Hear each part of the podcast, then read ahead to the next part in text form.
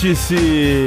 Começando para a semana de 30 de outubro de 23, sim, esse aqui mesmo, que há 399 edições. É o seu podcast sobre futuro, astrologia, previsões e hoje, em especial, também sobre videogames. Estou com ele aqui, o profeta Eduardo Sushi. Palmas.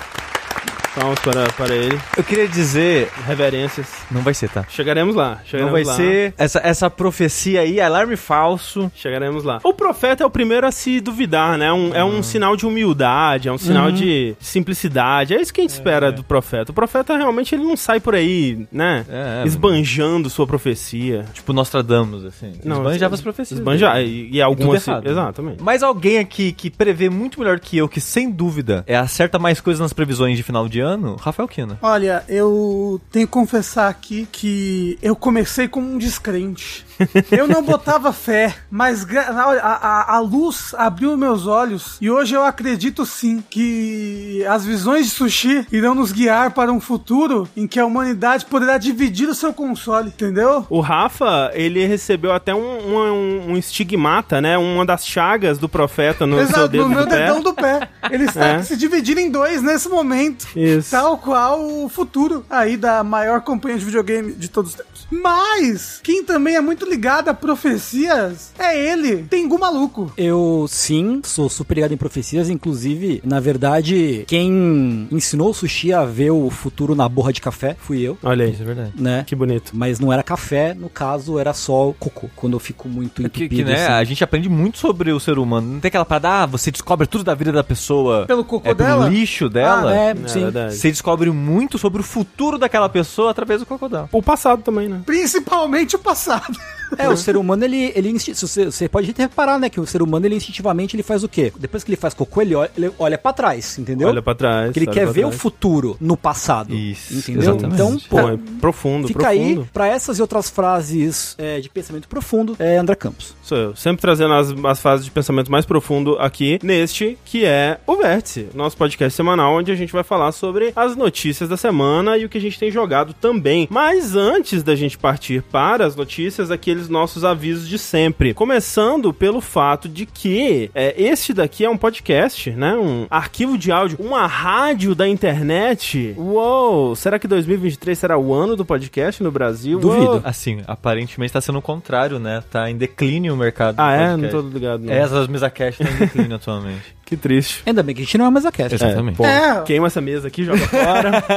Eu sou um sofá cast. Sofacast, exato. um só, o Tengu é um escrivaninha que é. Exato, É. tem um escrivaninha cast. E a nossa, as câmeras aqui, o layout tá tampando qualquer sinal de mesa aqui, não tem nada disso. Não. Mas a gente grava esse programa ao vivo, né? Às segundas-feiras, sete e meia da noite, no nosso canal da Twitch, que é o twitch.tv barra jogabilidade. Quem sabe você que está ouvindo a versão editada desse programa não compareça na segunda que vem pra fazer parte aqui desse chat maravilhoso, desse calor humano todo, pra assistir ao vivo. E você que tá nos acompanhando ao vivo agora, procure por jogabilidade no seu aplicativo favorito aí de podcast, seja ele o Apple Podcasts, o Spotify, Google Podcasts acabou, não tem mais, mas o seu aplicativo favorito de podcast você pode procurar. Por jogabilidade você vai encontrar os podcasts da casa, que incluem o Vértice, mas lá também você vai encontrar, por exemplo, o Dash, que tem um episódio recente que foi lançado semana passada de Red Dead Redemption 2 aí, que é o Dash mais pedido, não aguentava mais. Estamos livres! Livres!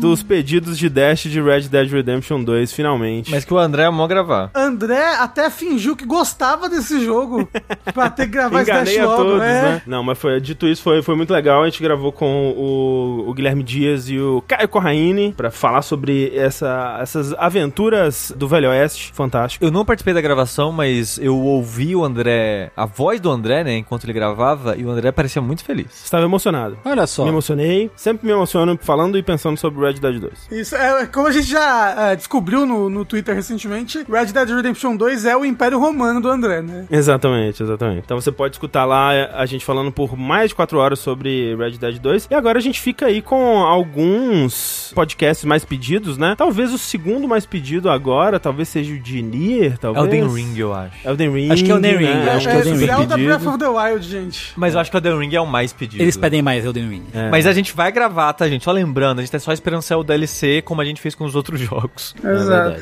Projeto GR. Então você pode escutar esse, esse programa lá, procurando pelos podcasts da casa. Podcasts esses que, assim como tudo que a gente faz aqui no Jogabilidade. Ah, essa pode ser a enquete, né? Eu vou Qual, escrever pra gente não esquecer, que a gente sempre qual o esquece. vou podcast mais esperado, Aguardado, é. né, do nosso público. Mas como tudo que a gente faz aqui no Jogabilidade é possibilitado por pessoas como você aí, você que todos os meses pode ter o potencial, né, de ir nas nossas campanhas de financiamento e contribuir com valores a partir de um real por mês. Com um realzinho você já tá fazendo a diferença. A partir de 15 você ganha acesso ao nosso grupo do Discord. Isso tudo está passando por reformulação, como a gente já disse. Semana que vem, gente, é o Vértice 400, né? Vai ser um vértice um pouco diferente, como a gente fez no, no 300, que também foi um pouco diferente. E a gente vai aproveitar para fazer o lançamento dessa nova campanha aí no Orelo. E aí a gente vai dar os detalhes direitinho, a gente vai. De é, ter coisa nova pra mostrar. tem coisa nova pra mostrar, a gente vai mandar a mensagem pra todos os apoiadores pra é, ensinar como migrar pra quem quiser migrar, a gente vai postar no Discord, vai fazer a coisa toda. E a gente também vai, e a gente tá avisando hoje, né, pra não pegar ninguém de surpresa nem nada, a gente vai começar a fazer a limpa, né, no servidor do Discord. Por quê? Porque com o tempo a gente vai mandando, a gente não tem como controlar, né, do,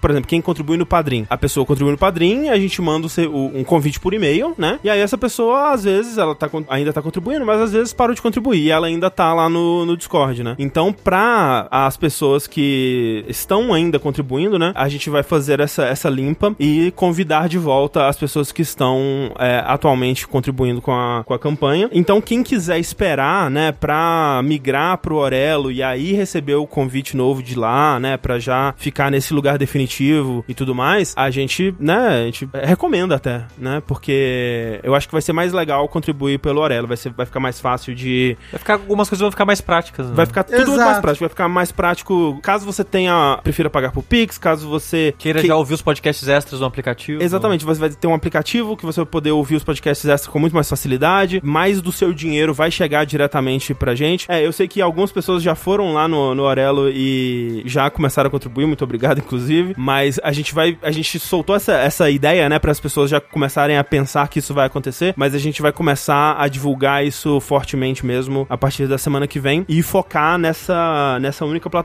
aí como o lugar ideal pra contribuir com, com jogabilidade. Então, muito obrigado pelo apoio, todo mundo. Muito obrigado por todos esses anos de estrada conosco. Contamos com, né, a gente sabe que é inconveniente, né, pedir pra, né, essa migração e tudo mais, mas eu acho que é pro melhor pra todo mundo, né? Todo mundo vai, vai ter um serviço melhor, vai ser uma experiência melhor, vai ser, vai ser um, um chato no começo pra algo muito mais legal depois. Mas se você quiser continuar nas campanhas antigas, a gente não Exato. vai deletar elas. Não você vai deletar. pode ficar lá. Sim, sim. Vai ser a, a, a Dilma negativa, né? É? Vai todo mundo ganhar. Vai todo mundo ganhar. Exatamente. Caio, pro Orelo, mas se você perdeu aqui, ficou confuso, a gente vai explicar tudo certinho, a gente vai mandar e-mail pra todos os apoiadores, a gente vai fazer um post no Discord, no Twitter, vai ser, vai ficar tudo muito claro. A gente vai atualizar a, parte, a página de apoio no site pra deixar isso certinho, etc. E tal. Tá? Exato. Mais um recadinho, nós temos ainda camiseta e boné novo na nossa loja das baratas, asbaratas.com.br. É um site muito maravilhoso aí, um site independente de camisetas e bonés que trabalha com quadrinistas, ilustradores nacionais é, e vende também, né, e podcasters também independentes, como o Jogabilidade vende lá também as nossas estampas e o nosso boné, né? Nós lançamos recentemente uma nova variação da camiseta Jogabilidade com o tecido mescla Azul e azul, preto. com azul e preto com a estampa laranja, que é muito bonito, e um boné, uma versão um pouquinho diferente com o logo bordado, não, como é que fala? Em relevo, assim, né? Tipo, Uhum. não sei qual que seria o termo, mas uma, uma versão um pouquinho diferente do boné que a gente lançou originalmente. E agora com versão trucker, né? Que é aquele que a, o- a parte de trás é marredinha Mais em vez de- fresquinho. de tecido. É. Tem as duas versões. Exatamente. Eu não sei se bordado é a palavra ideal, Cake, mas talvez seja bordado. É, mas é. Mas é, recomendamos aí a compra, né? Não sei se estamos enviesados para dizer isso. É, é sim. Ah, sim, é um boné muito bonito. É. Junto com as amostras da, da nova camiseta, eles mandaram algumas outras camisetas de presente, assim, pra gente Uhum, uhum. né, vestir e tal. Gosto muito da qualidade do material. Muito boa da- qualidade das de baratas, todas, viu? é verdade. Sim. É, a camiseta tem até 5G, que é essa que eu estou vestindo, inclusive, aqui, que dá uma internet muito boa, de grande estabilidade. Isso. O foda engraçado que agora a China tá né, É, rastreando não, o é André ali pela camiseta. Exato. Mas o importante dizer, eu acho, que antigamente todos os outros lugares que a gente vendeu camiseta não tinha camiseta que servisse em você. Não tinha o meu tamanho, é verdade. Nas baratas tem. É verdade. O que eu acho que é uma informação importante que muita Obrigado gente que baratas. passa, passava por isso também. André, é bordado mesmo. No site tá escrito. Ah, bordado. bordado pô, então... de alta qualidade na frente e atrás. E é muito bonito, é muito bonito o efeito assim em relevo, né, do, do logo de jogabilidade, muito top, muito top. Então, comprem lá e tem aquilo, né, se você usar o nosso cupom, que é o Jogabilifrete, é o nosso cupom, Que não precisa ser comprando coisas do jogabilidade, tipo a É. camiseta e o boné de jogabilidade. Pode ser outras duas coisas. mas usando esse cupom a partir de dois itens comprados, você tem frete grátis para todo o Brasil. E É, pinga um, um negocinho pra gente. Pinga um negocinho pra gente. Mesmo se você não comprar o nosso, os, os nossos É. itens, pinga um- um- uma coisinha pra nós. Então, beleza. Esses são os avisos, anúncios e etc. de hoje. Bora para as noticinhas.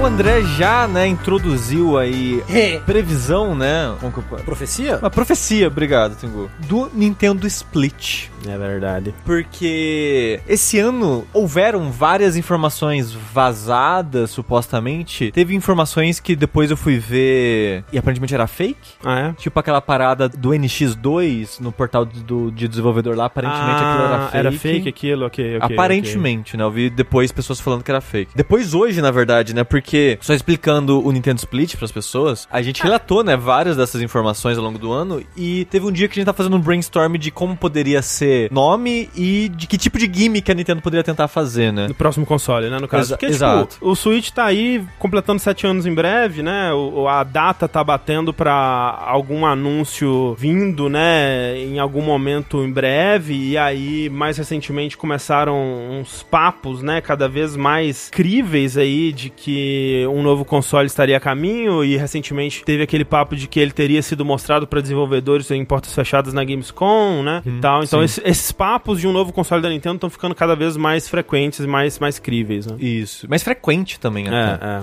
E num dia a gente zoando, é, falei, não, pô, óbvio que o próximo Nintendo vai ser o Nintendo Split, gente. Porque no Switch você separa os controles e no próximo você, obviamente, vai separar o videogame no meio. É separar as telas, vai ter duas né? telas. Exato. É, você vai separar ele em duas telas. Não, beleza. Isso Nintendo foi em Split. maio, né? Em maio, A gente maio. até. O Sushi até encontrou o pedaço assim. Você lembrava que era você que tinha dito? Lembrava, É, lembrava. eu, tava, eu, tipo, eu acho Eu- que, sei lá que foi o Rafa, eu não lembrava quem que tinha profetizado originalmente. Eu, eu lembrava que era eu, mas não lembrava qual. Aí Hum. alguém no Discord perguntou, eu falei, ah, beleza, vamos procurar. E foi uma pesquisa maluca, assim, porque eu fui em todos os nossos podcasts por tópico, aí não tava achando, aí eu comecei a procurar o termo Nintendo Split no, no Twitter. E só dá a gente, porque é depois da, da, da notícia que a gente vai falar aqui, né, da, da patente, Da patente, aham. um monte de gente começou a falar Nintendo Split pra marcar a gente. a gente, é. Aí eu tentei fazer pesquisas reversas assim no Twitter pra ver se a gente citou em algum post de vértice, alguma coisa, não tava achando. Aí eu pensei, eu vou ter que ir nos vídeos do YouTube ver se nos comentários alguém cita. E foi assim que eu achei. Ah, boa. Porque alguém citou, tipo, Nintendo Split, eu acredito. Eu, beleza, vamos ouvir esse episódio. Aí eu achei. Eu, tipo, porra, até que enfim achei essa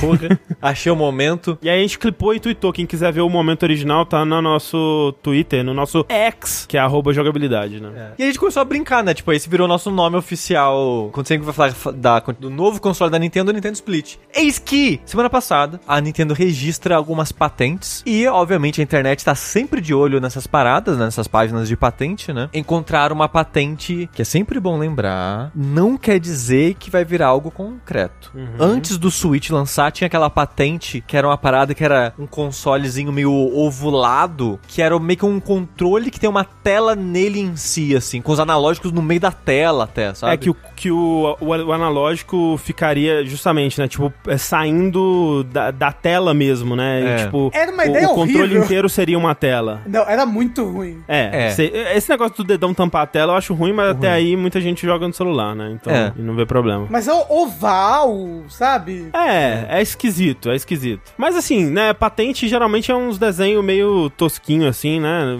Raramente reflete o produto final também.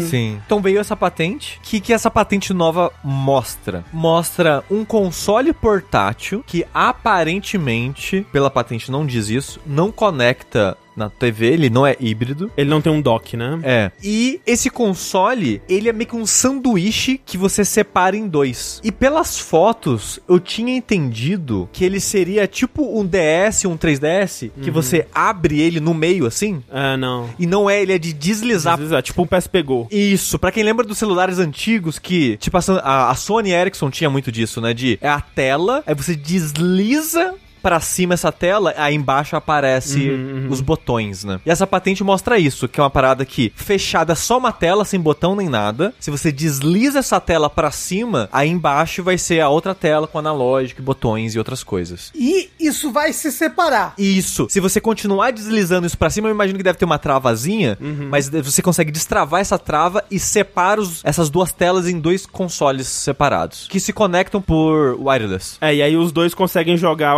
a mesma coisa, né, juntos. Então, mas a tela de cima não tem botão. Vai provavelmente uma tela de toque. É, não, mas assim, e, e assim, né, provavelmente protótipos, né, aquela coisa toda, eu consigo imaginar as duas telas tendo botões, tipo o Joy-Con, assim, né? Na, na verdade, no, na patente já mostra pelo menos que a tela de, de cima, né, que é a que você desliza, ela tem pelo menos o botão em cima, tipo LR.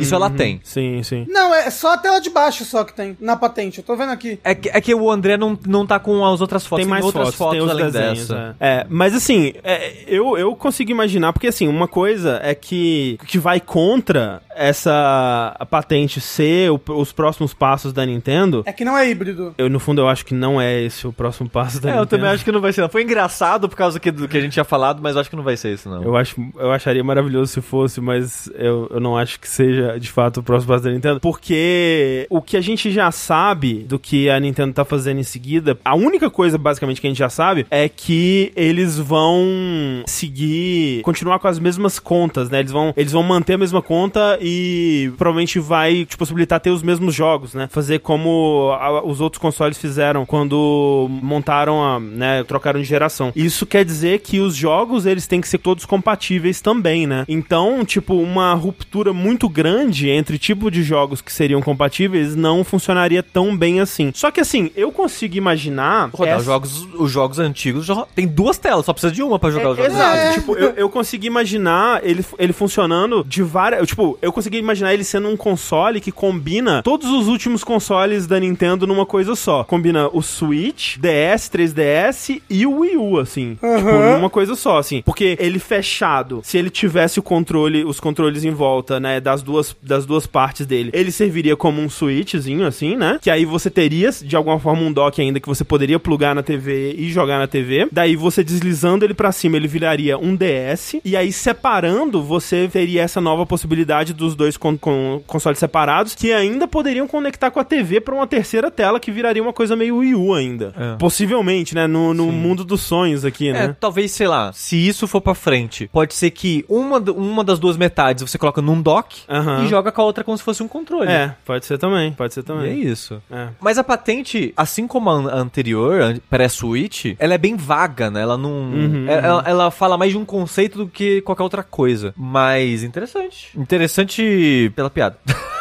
Dito isso, Eu torço muito pra que seja, Eu mas tô- eu, eu sabe, a- a- o, maior motivo que eu acho que não é, é porque seria muito bom se fosse. E nada tão bom assim pode acontecer. É, o, o que me desmotiva é se não for é, híbrido. Se for só portátil, me desanima. É, não, aí Uhum. eu acho, tipo, eu acharia ruim Eu, eu acho que a Nintendo não vai fazer isso. voltar pra portátil e console de mesa, né? É, pô, é Eu acho que também não. O Switch deu tão certo, sabe? Pois Sim. é, sim, sim. Eu acho difícil também. É. Mas até aí a Nintendo nem sempre faz a coisa mais lógica, né? Ah, Eu diria que raramente, inclusive, É. ela faz a coisa mais lógica. Tengu, você aposta no Nintendo Split? Eu aposto que sim. Eu acho que esse é o próximo passo da Nintendo nos videogames. Eu acho que o sushi estava completamente certo o tempo todo. Uhum. E eu acho que vamos- vamos ter ser surpreendidos aí pela, por essa coisa. Mas Perfeito. é, é difícil de saber, né? Eu lembro, eu lembro antes da Nintendo lançar o anunciar o Wii, né, de fato. Eu lembro que um, um dos rumores que tinha que um amigo meu tava me contando é meio que um daqueles papos de tipo, meu, meu tio que trabalha na Nintendo, tá ligado? Uhum. Não, porque, na verdade, descobriram qual vai ser o novo esquema de controles novo e misterioso da Nintendo, que vai ser uma tela que você vai ter todos os tipos de configurações de botões nela, de todos os consoles da Nintendo.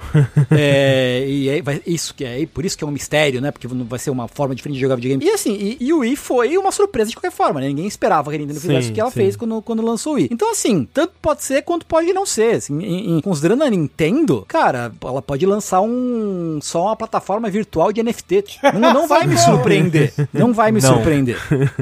É, eu pensando dum- dum- num sentido lógico, assim, mercadológico, lucrativo, assim, faria muito sentido que a Nintendo só lançasse um Switch atualizado, né? Um Switch Sim. mais potente, que é, aproveitasse a mesma biblioteca, que não tentasse nada muito mirabolante, mas até aí também estamos falando da Nintendo, né? Eu acharia muito mais empolgante se ela desse um jeito de fazer esse Nintendo Split aí, tipo, que incorpora o- tudo que o Switch foi, mas apresenta coisas novas também. É, e tipo, quem vai lançar, sei lá, indies lançando jogos normais pra todas as plataformas? Dá pra rodar. Não precisa Aham, necessariamente aham. usar as duas telas. Sim. E se tiver uma versão dock, pra jogar na TV é até ideal que não use as duas telas, né? Uhum, sim. Então, é, é que nem o André falou antes, é um, é um, por- é um portátil, né? É um console que, em teoria, ele pode abraçar tudo da Nintendo. É. A história inteira da Nintendo. Aí no Nintendo Online, André, se você pagar assinatura, você vai poder jogar os jogos de DS. Exatamente. No, no- no Tipo, Nintendo Split Online. Por apenas mais 40 dólares por mês. Então, tipo, o que eu ia falar é isso, assim, na- no fundo, no fundo, o que eu queria de uma plataforma nova, nova da Nintendo não é nem a questão de, tipo, ser portátil ou não. É assim, ah, porra, o online vai funcionar? Uhum. Vai ter retrocompatibilidade? Se, se, a, se a resposta das duas coisas for sim, tô, tô, tô dentro já, sabe? Entendeu? Pra, pra mim não precisa de muito, entendeu? É, tipo, só a Nintendo confirmando isso de que, pô, a biblioteca do Switch vai ser carregada, pô, pra mim já é uma vitória tão grande assim, sabe? Sim, exatamente. É, perguntaram como é que isso daí,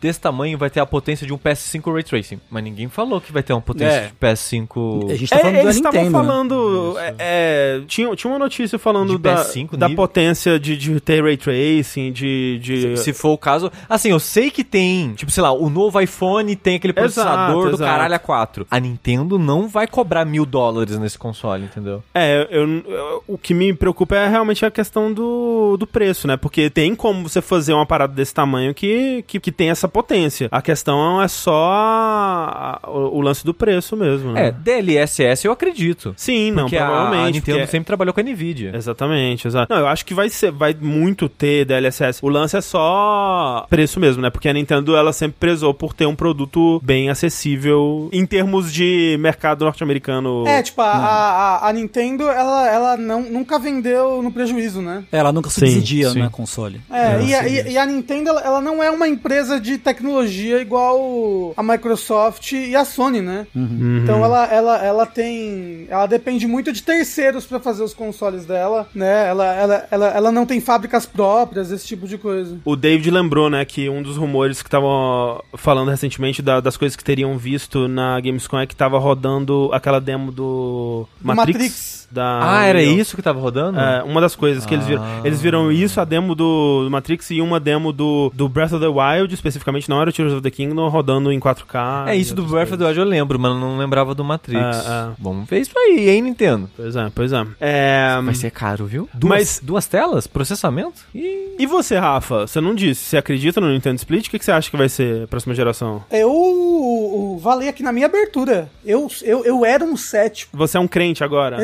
Exatamente. Hoje em dia eu saio de porta em porta, batendo, oi, você acredita na palavra do Nintendo Split? Quando o Gold Roger morreu, ele falou e virou pras pessoas, o Nintendo Split é real, entendeu? É, nem, Pô, nem o foda é que Roger. eu acho que seria muito massa se fosse agora, tipo, especialmente vendo essa patente e imaginando, extrapolando, né? Do jeito que ela tá aí, eu acho muito simples, assim, né? Se fosse só Aham. uma tela de toque e tal. Se é duas telas e um botão, realmente e é um muito botão, né? E um analógico. Muito simples. Mas extrapolando, né? Pensando, tipo, na- na- nessas coisas que a gente falou, eu acho que seria muito, muito legal um console assim. Só que é diferente do que eu tinha na minha mente do Nintendo Split. Na minha mente, a tela ia dividir, É. né? Tipo, ia ter uma tela que ela Se conectava originalmente forma. ela seria widescreen e aí a tela ia dividir no meio também, né? Mas, né? Quem sou eu aqui também, né? Mas, ó, eu tô mais animado agora por causa do que o André falou, que tem um potencial de ser meio que um Nintendo All Systems, assim.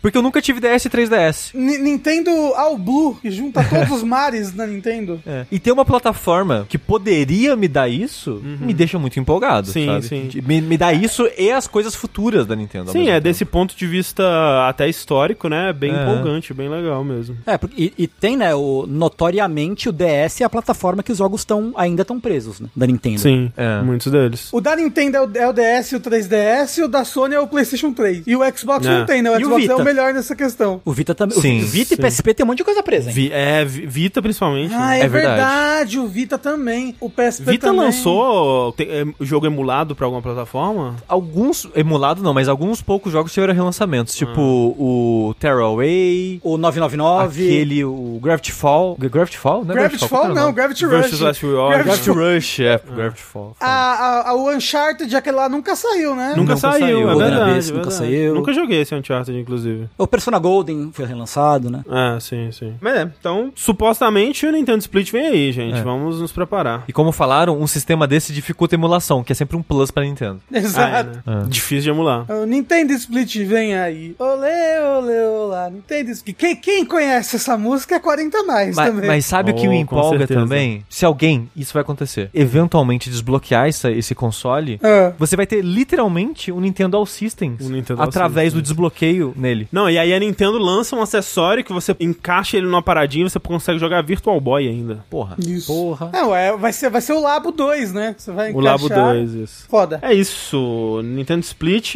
todos acreditam, exceto o Sushi. Exato. É, não, eu agora É, acredito de novo. Não Exceto o próprio Quer dizer- profeta. Na verdade, sim, sendo sincero, acredito? Não, mas eu gostaria. Então tá aí. É porque o Sushi, ele não quer se machucar. Ele não É. quer abrir o coração É. dele para... Sim. Nunca. Eu compreendo, Ah, Sushi, acreditar. compreendo.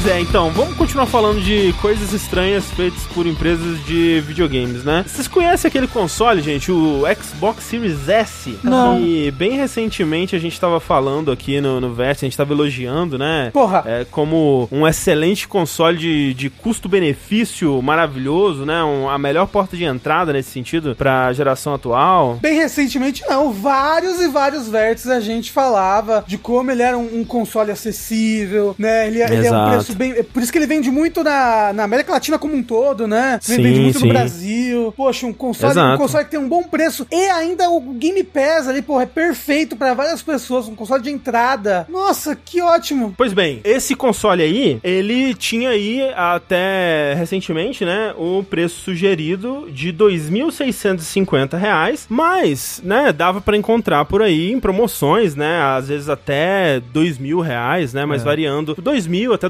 2.500, você às vezes encontrava, é, dependendo do lugar, dependendo do momento. Eu dei uma pesquisa rápida hoje, Uhum. eu encontrei usado por 2 mil e zero por 2,100 na internet. 2.100, tem gente que pagou por 1.800, estão dizendo no chat ali, pô, bom preço. É um ótimo preço. É, E aí, Xbox Brasil, e muito especificamente Xbox Brasil, né, é, achou por bem é, reajustar esse preço sugerido é, de leve, né? Aí você se pergunta, quanto? Pô, tipo, uns 100 reais? 200 reais? Ah. Eles fizeram um ajuste de quase mil reais no preço sugerido do Xbox Series S. O novo preço sugerido do Xbox Series S é de 3.599 reais. E não deram motivo, né? Inclusive nessa matéria, ao, ao The Enemy, que entrou em contato, né? E, e tentaram pedir algum tipo de explicação, alguma coisa, o, o máximo que eles disseram foi o MSRP, que é o preço sugerido, do SKU base do Xbox Series S, será atualizado nos varejistas brasileiros, onde o console Series S está disponível. Mantivemos nossos preços de consoles por muitos anos. E agora ajustamos os preços para 3.599. Pera, ô, Essa é a justificativa. André, André 3.599, um Series S. Você Exato. sabe, você sabe quanto tá agora um PlayStation 5 edição digital na Amazon? Sem- é, a versão sem o leitor de disco, né? É, Deve ser tipo ex- 4 mil, né? 3.700. 3.700, caralho. Porra, é, é- É, não, é, não, não, não faz sentido. Não faz sentido, exato. Não, é, Não. Se você pedir pra não vender mais o videogame aqui no Brasil. É, eu fiz uma pesquisa rápida e o Series X é tipo 4.100, 4.500, dependendo do, do lugar, dependendo do- do- da promoção que você encontra. Frete grátis ainda na Amazon. O lance é tipo, por quê, sabe? Por que, que Hum. tá rolando esse aumento? É, é difícil de, de entender, especialmente porque eles não se manifestaram até agora pra justificar. É porque não subiu o X, só o S. É, não subiu o X, não é uma coisa tipo o que rolou com a PlayStation Plus, que foi um aumento global, por exemplo. É, e aí, tipo, né, rolou um reajuste bizarro por conta de um, de, né, de um, um reajuste né, global que tava rolando, ou coisa do tipo.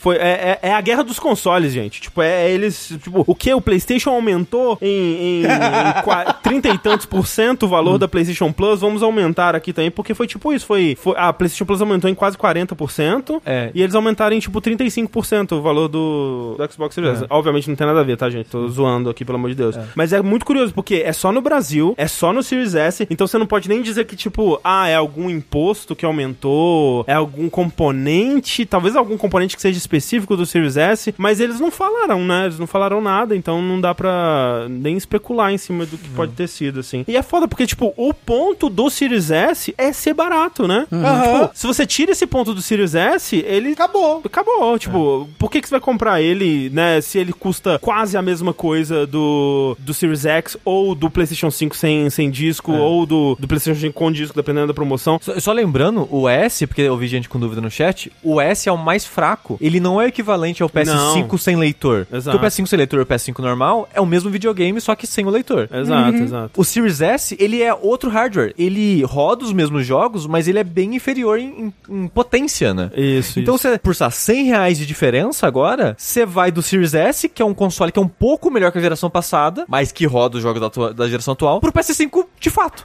É, só sem o disco, né? E, é, e roda também naquelas, né? Tipo. Ah, mas roda, tem- mas roda. O negócio sim. é, abre o jogo, a pessoa joga. É, ah, é, é que tem, tem jogos recentes que estão tendo bastante problema no Series S. É, mas joga. Se a pessoa ela Sim. quer jogar, ela joga. Sim, sim. Aí é, tipo, né, é, ainda vai ter a questão de que, ah, o Game Pass, aquela coisa toda, mas sim, né, tipo, ainda é uma... É muito discrepante, né, tipo, você é, meio que perde o propósito do, do Series S, porque aí, tipo, ah, ok, é, você quer o Game Pass, agora tem o, o Series X ainda, né, que tem um, um preço mais, é, bem próximo agora, né. E a questão não é nem agora que, tipo, ah, a pessoa, ela, em vez de comprar o Series S, ela vai comprar o Series X. É que agora, com esses A- mil a reais de entrada- aumento, a entrada fica muito mais alta, né, tipo... É porque você pensa, tipo, sai do, do poder aquisitivo de muita gente. Exato, que tipo, ah, ah, 100 reais de diferença, eu junto mais um pouquinho e vou pro PS5 então. Mas Hum. o problema é que não é juntar mais esses 100, 200 reais de diferença. É juntar os mil que subiu Isso, mais isso. os 100, 200 de diferença. né? Exatamente. Exato. Você ah, acabou de tirar a acessibilidade de várias pessoas pra esse console, sabe? Ah, tinha gente que era a única oportunidade de comprar um console, nem só um console, é de jogar os jogos da atualidade, porque um PC foda é muito caro também, às vezes mais caro que um console. Não, porra, o PC é bem mais caro que um console. Tirou essa única oportunidade que a pessoa tinha de, de entrar na, na geração. E é uma, é uma raiva que, tipo, é difícil até direcionar ela, porque você não sabe por quê. Tipo, os caras só aumentaram e falaram, é isso, aumentamos. É. A gente- a gente olhou- segurou o máximo que deu. A gente olhou assim e falou, ah, acho que ia aumentar, né? Vamos aumentar? Vamos aumentar, eu E o acho. foda é que não é nem um pouquinho, é pra É caralho. muito. eu nunca vi um aumento desse. E é foda porque, tipo, acho que, sei lá, se fosse pra aumentar um, aumentasse o Series X, né? Que já é mais caro e que, tipo... Os dois, não um tem- pouco dos dois. Eu não sei. É, o- porque realmente, pô, porque é isso, o- o- um, um dos, uma das features do Series S é ser barato, né? E aí você tira uma das features dele. V- vocês viram a teoria da conspiração que o moço postou no chat? Não vi, não, O vi. Diego Dex falou: tinha gente falando que foi o presidente do Xbox na América Latina, que é mexicano, que aumentou pro mercado do México crescer e o do Brasil piorar. Mas é só Uau. a teoria da conspiração. Nem Porra, sentido. Haja, haja teoria da conspiração, hein? Misericórdia. Caraca, que é tipo, aí você fica tentando entender onde que isso faz sentido, né? Tipo, como, como que em algum lugar isso faria sentido. Mas isso é só prova de como essa decisão não faz sentido. Exato, o pessoal é. tem que pensar Exato. as loucuras pra tentar encaixar sentido nisso. Mas eu, eu, assim, eu não duvido que tenha algum executivo mesquinho e burro o suficiente que possa tentar alguma coisa assim. De verdade, assim. Juro por Deus. Não, se você me falar que isso é verdade, eu não vou falar que é fora do reino da realidade. É, eu fico pensando que é tipo alguma coisa tipo, ai gente, nossa, muito trabalho dois consoles, né? Porque, tipo, é uma decisão pra matar o Series S, né? Sim. Sim. Eu, eu cheguei até a pensar nisso, comentaram ali no chat. Tipo, ah, será que não é pra incentivar, aumentar as vendas do X? Que a gente até falou recentemente que a venda do S estava acima do que a Microsoft esperava. E tem muito estúdio que reclama, né, do desempenho do, do Series S e tal. Mas até aí, as pessoas, muitas das pessoas que compram o S, não é que, tipo, eu resolvi comprar o S em vez do X. Não é. É o que dá pra ela comprar. É, sim. Tipo, se você tirou o S das pessoas, de muitas dessas pessoas, ela não vai pro X, porque ela não vai pra lugar nenhum. É, mas é, o que nem o chat tá falando, não faz sentido ser só no Brasil, né? É. É muito. Nenhuma explicação faz sentido o suficiente, sabe? Só, só faz sentido a conspiração mexicana mesmo. Exato. A conspiração Eu- mexicana. Eu resolvi acreditar agora também. Ou uma burrice de algum executivo brasileiro aí. Tipo, eu fico pensando, sei lá, porque isso eu, eu vi na Windows Central repercutindo em sites americanos, assim, sites de fora. Porque quando você converte isso pra dólar, fica uma parada bizarra, assim, sabe? Tipo, com a conversão, o Xbox Series S agora tá custando o equivalente a, tipo, 700 dólares, sabe? Uma coisa assim. Não faz sentido, cara. É. Não faz nenhum sentido. A parada, no preço que a gente tava achando acessível, já era muito mais caro fazendo a conversão, né? E agora fica um, um preço que, tipo, meu Deus, velho, não tem cabimento nenhum. E aí eu fico pensando se isso não chega nos ouvidos do pessoal da Microsoft, ou, ou, sei lá, né? Porque ao mesmo tempo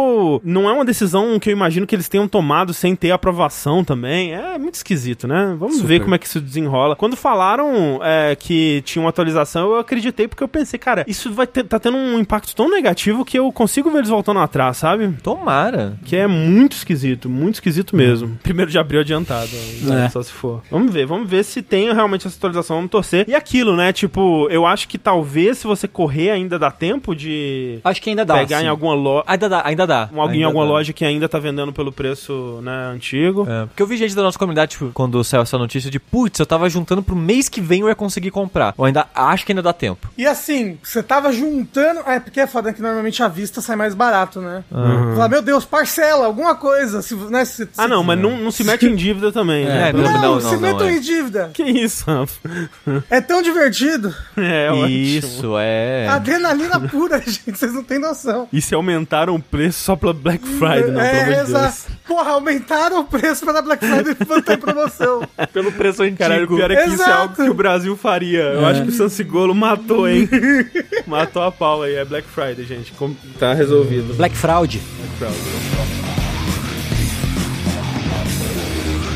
Vamos continuar falando de Xbox então, porque nós tivemos na semana passada aí um evento aí dos parceiros, né, do Xbox, onde a gente teve alguns trailers de jogos third party aí, a gente vai comentar só alguns, como por exemplo, o novo Like a Dragon, é, o Infinite Wealth, que vai ser o do ano que vem, né, porque o que sai esse ano é o, o Homem que apagou o seu nome. Não, o né? homem que eu copiava. O homem que copiava, exato. Que é o do Kiryu. E aí, ano que vem, vem esse Infinite Wealth, que é o do Ichiban, com o Com o Kiryu, Kiryu, também, aquela isso. coisa toda. O equivalente ao Yakuza 8, tanto que o Isso. Infinity Wealth, né, faz o 8 deitadinho. né? Exatamente. E aí, uma coisa, a- acho que a coisa mais interessante que eles mostraram aí do Infinite Wealth é que ele vai ter um modo Animal Crossing. É, E muito Animal Crossing. sim. Exato, você vai poder ir pra uma ilha, a Dondoku Island, e lá, assim, vai ser basicamente Animal Crossing. Você vai, você vai poder ficar coletando recurso, pescar, é, pegar madeira. Montar sua casinha, montar a cidade. É, aí você vai poder montar as casinhas, mo- mo- montar a cidade, de- botar os prédios nos lugares pra atrair turistas, você vai poder fazer amizade com o pessoal da, da vila. Tipo, é bem louco, assim, o, o trailer é bem, é bem curioso, né? E bem maluco que você vai pra ilha montado num golfinho. Uhum. Sim. E eu não sei se o comparativo que eu vi estavam acelerando um dos dois lados sendo comparados, né? Porque tem um vídeo que tava circulando de comparando as mecânicas do Animal Crossing com essa parte do Infinite Wealth e a, velocidade das ações estava igual. Então eu não sei se alguém acelerou ou desacelerou uma das duas Sei, partes sei. da comparação. Ou se eles se basearam muito fielmente. Exato, mas é tipo, ó, a animação de bater o, o cestinho pra pegar bicho, de, de coletar coisa, tava igualzinho. Sei, sei. Assim, é porque é muito diretamente, né, inspirado, né? Não- ninguém tá escondendo inspirações assim. É, inspi- inspirado inspirado é, no New Horizons, né, especificamente. É, É, que é o que. Da ilha, né? é verdade, né? Ele é o que tem a ilha, é verdade. Eu tava até, tipo, pensando, nossa, que, porra, deve ter dado um puta trabalho, né? Incluir esse pedaço todo do jogo. É, tipo, pa- parece até um jogo à parte, né? Tipo. Sim.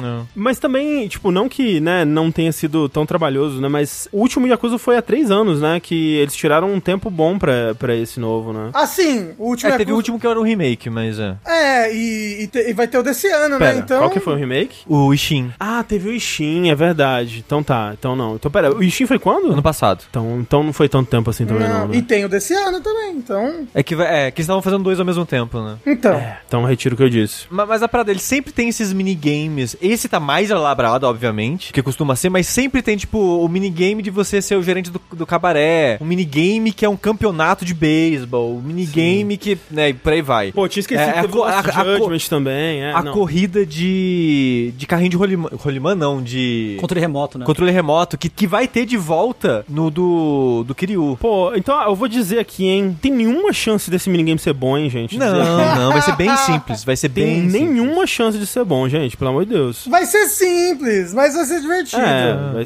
vai ser, assim, a casca de um Animal Crossing, assim. Ah, não, sem dúvida. Eu- mas assim, quem é fã de, de- da série já sabe como que é essas coisas que eles implementam assim. É, mas é. Like a Dragon, Infinite Well. E você ainda tá de mal de é, Yakuza Like a Dragon por causa do desrespeito ao Kiryu. Também. Também. Eu não gostei muito do, do 7, do Yakuza Like a Dragon. É, não gostei muito e eu não quero ir pro 8 sem terminar o 7. Justo. Não quero voltar pro 7 porque é preguiça. E eu não vou jogar o do Kiryu porque eu, é eu, tô, de, eu tô de, de birra com a- o retorno do Kiryu. Tá aí. E dito isso, não é só isso, é, é muito jogo. Muito jogo. Porque o do Kiryu sai agora no final do ano e o Infinity Wealth sai no começo do ano que vem. Não, não dá, gente. Não, tô, eu não tenho tempo. Não, não, não dá. Inclusive, o, o, o chat falou, o Ishin saiu esse ano. É, então, pois é. Eu tinha esquecido que tinha rolado. Ah, é, esse ano achei que era ano passado. Nossa, esse tinha ano. rolado o Judgment lá, o Lost Judgment, Sim. né? O Lost Judgment foi, faz uns dois anos, eu acho, um, dois Faz. anos. É. Mas o Ishin é. O remake do Ishin é desse ano. Esse pá, Lost Judgment foi ano passado, não foi não? Não sei, possível. 2021, falaram.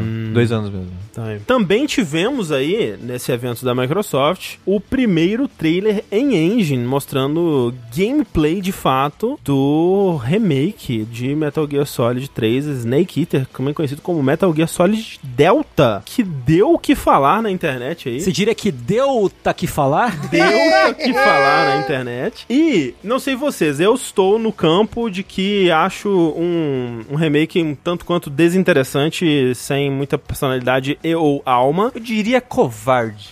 Você diria que é covarde? É aquilo, de novo, assim, eu acho que vai ser ruim, de forma alguma, não acho que vai ser ruim. Grande potencial, inclusive, de ser melhor do que o, o 3, de fato, se eles tomarem as decisões corretas, porque o 3, ele tem é, muitos pontos melhoráveis ali, né? Tipo, se eles é, modernizarem, tipo, o sistema de camuflagem, de, de, de cura, de deixar é, é, mais fácil, né? De ajustar e de, de acessar essas coisas sem ter que ficar entrando no menu o tempo todo e tudo mais. Mas é sacrossanto o gameplay Não, do... mas um- uma coisa que dá pra ver é que eles não estão levando essa coisa sacrossanta em consideração, porque já dá pra ver que o stealth dele é mais moderno no que eles mostram. Por exemplo, o Snake do, do 3, ele não anda agachadinho, é ou em pé ou deitado, arrastando no chão, né? E aqui já mostra uma movimentação mais moderna, tipo, mostra um cover um pouco mais moderno. Você chegou a ver isso, André, comparando com as animações do 5? Não vi, não. É as, são as exatas mesmas Gosto. animações Se, do pô, 5. se, se tá me dizendo que é um, um Metal Gear Solid 3 com um gameplay mais parecido com o do 5, perfeito. Eu, eu imagino que vai ser gameplay do 5 capaz, porque pelo que, porque esse, esse trailer que teve na verdade era meio que um trailer da engine pra Hum. mostrar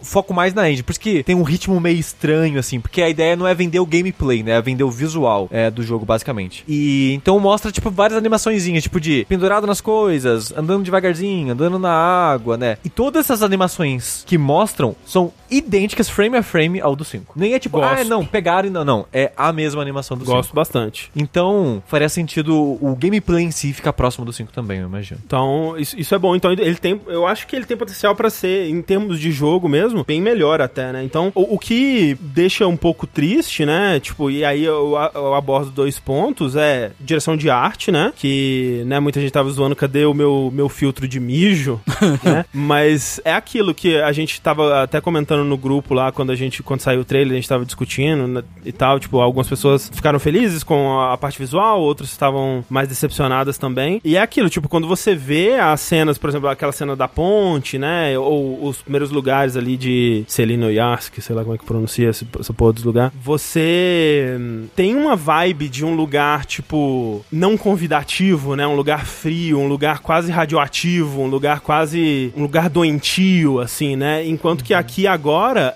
é uma floresta linda, né? Vistosa. Com o sol brilhando. Sol brilhando, a luz refletindo e aquela coisa toda, né? É intencional, né? Tipo, é claro que muitas das coisas que eram feitas no- na versão de PS2 eram por limitação também, mas essa limitação, ela é aquela coisa, né? Uma coisa alimenta a outra, gera-se a, a, a visão, né? por- como resultado de, de tudo, né? A tecnologia e a visão artística, elas trabalham em conjunto ali pra pra criar o, o resultado É. final. E com o passar do tempo, né, remakes estão ficando cada vez mais comum na indústria, e eu sinto que isso é pior pros remakes que tentam ser mais fiéis o possível, como Shadow of Colossus, esse, Demon Souls, que eu sinto que eles não dão muita importância para a direção de arte, talvez porque tipo, ah não, a gente tá atualizando o visual, a gente vai atualizar a direção de arte também, como se ela fosse só uma consequência de limitações da época ou coisa do tipo, né? E não algo como se fosse uma, pensado. uma parte integral da ambientação e, e outras coisas do jogo, né? Jogos que tentam fazer um remake menos direto, tipo Final Fantasy VII, é, Resident Evil 2 e por aí vai, a gente não sente muito isso porque é um remake completo, né? Eles estão mudando muitas das coisas do jogo, né? Mecânica, ordem das coisas, como o jogo acontece, história e tudo mais. E esses diretos sempre dá essa, sensa essa sensação de parece que tá faltando alguma coisa, parece que tá sem alma. Quando eu vi esse trailer, a primeira coisa que eu pensei, caralho, chamaram um cara que fez o, Nintendo, o Mario realista. Ah, então, é porque, é porque é isso, porque a vibe que passa desse trailer é, é essa vibe daquele, tipo, do, daquele vídeo do, do Mario correndo num campo realístico de Unreal Engine, assim, interagindo com os animais, aquela coisa toda. Porque, tipo,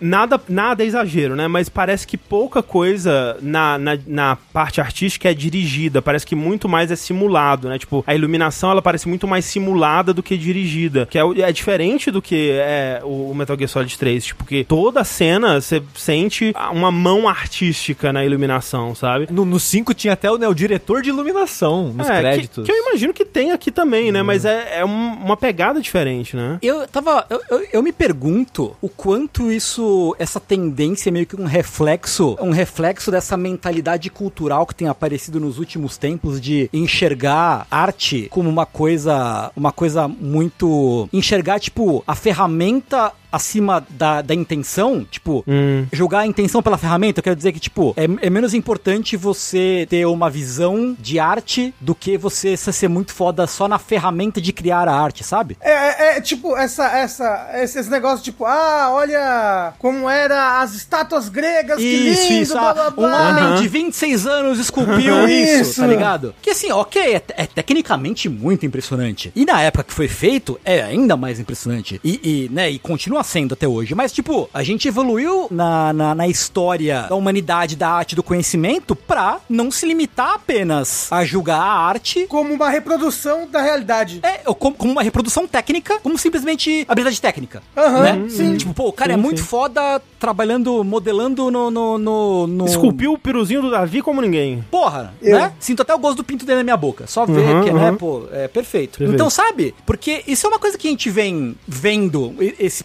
esse pensamento. ah, e, eu, eu não sei como as coisas se conectam uma com a outra. Se de repente isso tem uma conexão, sim. Talvez sim, talvez não, eu não sei. Eu acho que tem uma tendência fora da, da parte de jogos mesmo, como você tava falando, Tengu, porque é um, é um sentimento que eu tive vendo isso, esse, esse trailer, é que tipo, ok, agora a gente tem capacidade de fazer, sei lá, ray tracing, iluminação mais realista. Então, eu sinto que eles, tipo, ah, em vez da gente fazer a- a- aquelas coisas que eles faziam, que obviamente era uma limitação da época, a gente vai colocar a iluminação mais realista possível e tal. E isso não vem só dos videogames, porque, por exemplo, no cinema, eu não acompanho tanto assim, mas eu já vi outros lugares fazendo essa crítica de que tem muito filme hoje em dia evita fazer essas iluminações dramáticas e artificiais, que, normalmente era feita pra uma né, direção de arte, de pra dar um sentimento específico, mas É pra- que não condiz com a realidade, mas condiz com a linguagem de cinema, que tem muito filme hoje em dia que, ah não, a gente tem umas câmeras voodoo, 4K, Black Magic, que grava no, à noite, que gravar à noite é muito difícil, pra quem não sabe. Sabe? E muito filme até hoje faz aquela troca de grava de dia e finge que é de noite colocando filtro, né? Então tem, hoje em dia é um pouco mais fácil gravar de noite, então, e tem muito filme hoje em dia que, tipo, vai gravar, não coloca nenhuma iluminação muito diferente. É natural. Não, é, gente, a gente tá gravando, é, é o cenário. Só que fica meio que tudo a mesma cara, sabe? Eu, eu acho que algo que também reflete isso, que mostra isso, é os remakes da Disney live action, sabe? Que. Ah, sim. Que, ah, tipo, ah, o Rei Leão, que perde o cartoon e, e a estilização pra botar um animal ultra realista. Sim. Mas E é olha tipo, todos esses. é, O cocô rolando na, na savana. É, não, ó,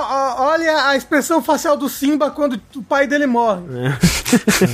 Aí eu sinto que aí vai naquele aspecto que o Tengu tá falando da tecnologia, de vai no que dá pra fazer é, de, de mais impressionante da tecnologia no momento, mas perde essa- esse desenvolvimento da intenção artística das coisas. E, e assim, pra deixar claro, eu não sou contra, tipo, ah, não, não, não necessariamente, tipo, tem que manter, sei lá, sou contra uma busca de, de, tipo, não me interessa tanto a busca por realismo, mas ela é, por outro lado, interessante, porque a gente vê até onde as pessoas conseguem levar, né, a, a ferramenta, né, é interessante ver como a ferramenta se, se desenvolve, pra que ela serve, porque, como que conseguem esticar ela até o limite, até, até onde ela pode ser levada, mas, assim, não dá pra se limitar, na- pelo menos pra mim, assim, não dá pra você se limitar à ferramenta e esquecer a, a, Exato, a cabeça de quem tá mexendo na ferramenta, né? sim. Exato, eu acho que é esse, tipo, porque eu, eu sempre falei aqui, né? Eu gosto muito dessa busca, né, pelo, pela evolução técnica nos jogos, né? Eu sempre gosto de acompanhar esse tipo de coisa, tipo, sempre que tem um, um jogo tentando fazer uma técnica nova, uma coisa diferente, né? Um- tipo, eu lembro a primeira vez que eu vi, acho que foi no, no StarCraft 2 que eu, que eu vi uma, uma cena de um personagem bebendo um líquido num copo que eu achei, caralho, eles fizeram de uma forma convincente, que era uma cutscene de StarCraft 2. Só que sempre, tipo, eu acho que precisa ter alguma, algum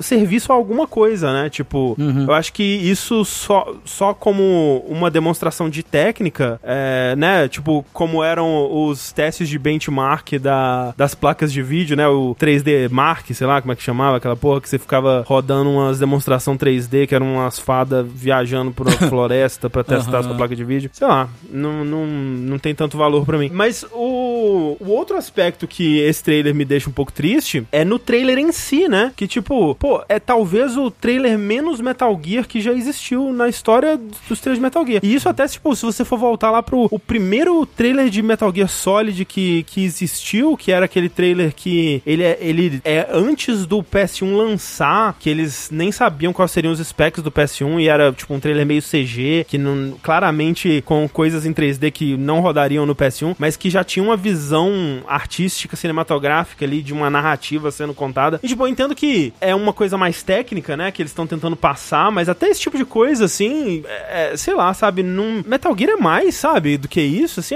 é, é, é triste, né, tipo, pensar em Metal Gear desse jeito seco, sem alma mesmo, né, tipo... É, é, o, querendo ou não, gostando ou não, é o Metal Gear sem o Kojima. É, É. Porque quem, justamente, quem editava muitos dos trailers de Metal Gear, se não todos, era o próprio Kojima, né? total, ele, total. ele fazia questão de, de, Sim. de botar a mão nisso, né? É, e aí é, é o sinal do que, que a. Deixando claro que também tenho, tenho diversas críticas ao Kojima, a outras coisas, Ah, mas sim. assim, ele é um cara que tem um, tem um olho ci- cinematográfico muito interessante, né? Uhum, ele é um uhum. cara que manja muito. Não vou dizer que ele manja de cinema, mas ele é cinéfilo, vai Sim, sim. gosta de- muito de cinema. E ele consegue, na minha opinião, transpor isso pra, pra algumas das coisas que ele faz, sabe? E os trailers são uma, um reflexo disso, eu acho. É, e reitero o que eu disse sobre a primeira vez que mostraram Snake, né, que era aque- aquele, quando anunciaram, né, esse remake, é, que é uma coisa que eles ainda não mostraram muito bem, que é o lance da... é, da- da humanidade, né, digamos assim, que aquele primeiro mostrava o Snake, ele parecia um bonecão sem nenhum movimento no rosto. Aqui ele tem algumas expressões, ele mexe um pouquinho o rosto assim, mas a gente não viu nenhuma cena cutscene, nenhuma cena falada, nenhuma cena de, sei lá, de reação. tipo. eu, eu acho que esse vai ser um ponto fraco desse jogo. Talvez esteja errado. Talvez quando eles mostrarem esse cutscene, talvez estejam guardando pra um, um review bombástico, assim, onde a gente vai ver cutscenes é, fantásticas, mas, sei lá, talvez esse seja um ponto fraco desse jogo, porque eles até agora não entraram nesse nesse, nesse aspecto. Até aí também a gente não tem data, a gente mal tem quem tá trabalhando nesse jogo, né? A gente sabe que aquele estúdio Virtus tá trabalhando, mas junto de algum estúdio interno da Konami também, que a gente não tem muita informação. Então tá tudo muito esquisito, né? Mas no fim das contas, meio que foda-se, sabe por quê? Porque o Metal Gear Solid 3 original acabou de ser lançado naquela coletânea que tá disponível pra todas as plataformas. É, é muito diferente, por exemplo, do caso do Demon Souls ou mesmo do Shadow of the Colossus, que substituíram os jogos originais. Que eu acho que é a pior parte do, do, do que aconteceu ali, sabe? Que, tipo, vem- vieram esses jogos com uma nova visão artística, com uma nova, né, um- uma nova direção ali e substituíram os jogos originais. Não é o caso desse Metal Gear. Tipo, o Metal Gear Solid 3 original tá disponível, pô, em todas as plataformas. Switch,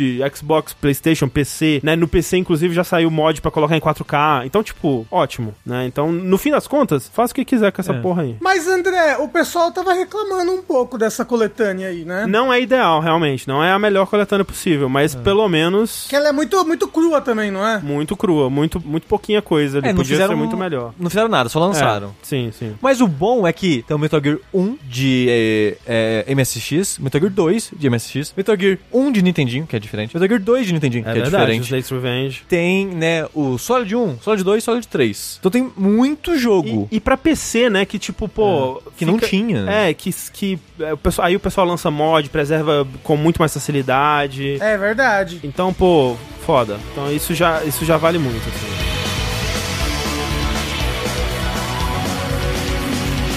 Por falar nessa coletânea, que tem o nome de Volume 1, Pessoas. A internet é, é- é maravilhosa, né? O pacote, né? O, o que gerencia todas as versões de jogos que a gente tá falando é em Unity. É, é meio que um software em Unity que gerencia o lançamento, launcher, de todos esses outros jogos que você vai jogar. Mas esse painel, né, que você seleciona que você vai jogar é em Unity. Então, aparentemente é fácil abrir Unity, a, a- a programação de Unity. E a internet, ob- obviamente, foi lá e fez isso. E acharam uma linha de comando é, nessa coletânea que referencia Metal Gear Solid 4, otro. Peace Walker e o Phantom Pain. Olha só, que coisa bonita. No, sentido de, aparentemente era para ícones, para aparecer, tipo, nesse menu, ou para quando sai e entra de jogo aparecer, né, as caixas de, de textinho e tal. Dando a entender que talvez, ou em algum momento eles pensaram nisso, ou que vem aí. É, ou que, assim, também pode ser algo que alguém, quando tava fazendo lá, só usou pra teste e que talvez É. nunca venha. Mas é aquilo, não é a primeira evidência de que, né, uma, uma segunda coletânea possa incluir esses jogos, né? Ela chama Volume 1, afinal de Afinal contas. de contas, óbvio, poderia incluir jogos mais fáceis de portar e não o 4, né? Porque o grande lance é esse, né? O 4, como a gente sempre diz, tá preso no PS3. O PS3 é uma plataforma com uma arquitetura muito única pra você portar um jogo pra fora do PS3. É um esforço considerável, né? Tipo, você Não é impossível, mas é difícil. não é impossível, mas é, é- é um trabalhinho. E ninguém fez até hoje, né? Seria a primeira vez que esse jogo, desde 2008, seria relançado pra alguma plataforma é, fora aí do, do seu lançamento original. A gente não deu essa notícia, Marca, porque o, o que a gente falou é que era no site deles. Tinha Isso. coisa no site deles. Que foi a primeira evidência, né? É, antes aspas. desse lançar. Isso, isso. É, e agora encontraram essa, esse código ne- nesse gerenciador aí, digamos, é, do jogo. E que nem o André falou, focando pras pessoas que, tipo, ué, mas chama volume 1, é, é óbvio que eles vão lançar mais. Mas a parada é o 4, né? A- a, Isso, surpresa é o 4 tá vindo. O que, que vai vir o volume 2? É possível, mas vai vir o quê? Vai vir o Acid? Vai vir o Portable Ops? O que, que vai vir? É, dá pra fazer uma segunda coletânea com vários jogos que não sejam quatro, né? É. Jogos mais fáceis de portar, tipo o próprio o Peace Walker mesmo, né? Ele, ele tava naquela coletânea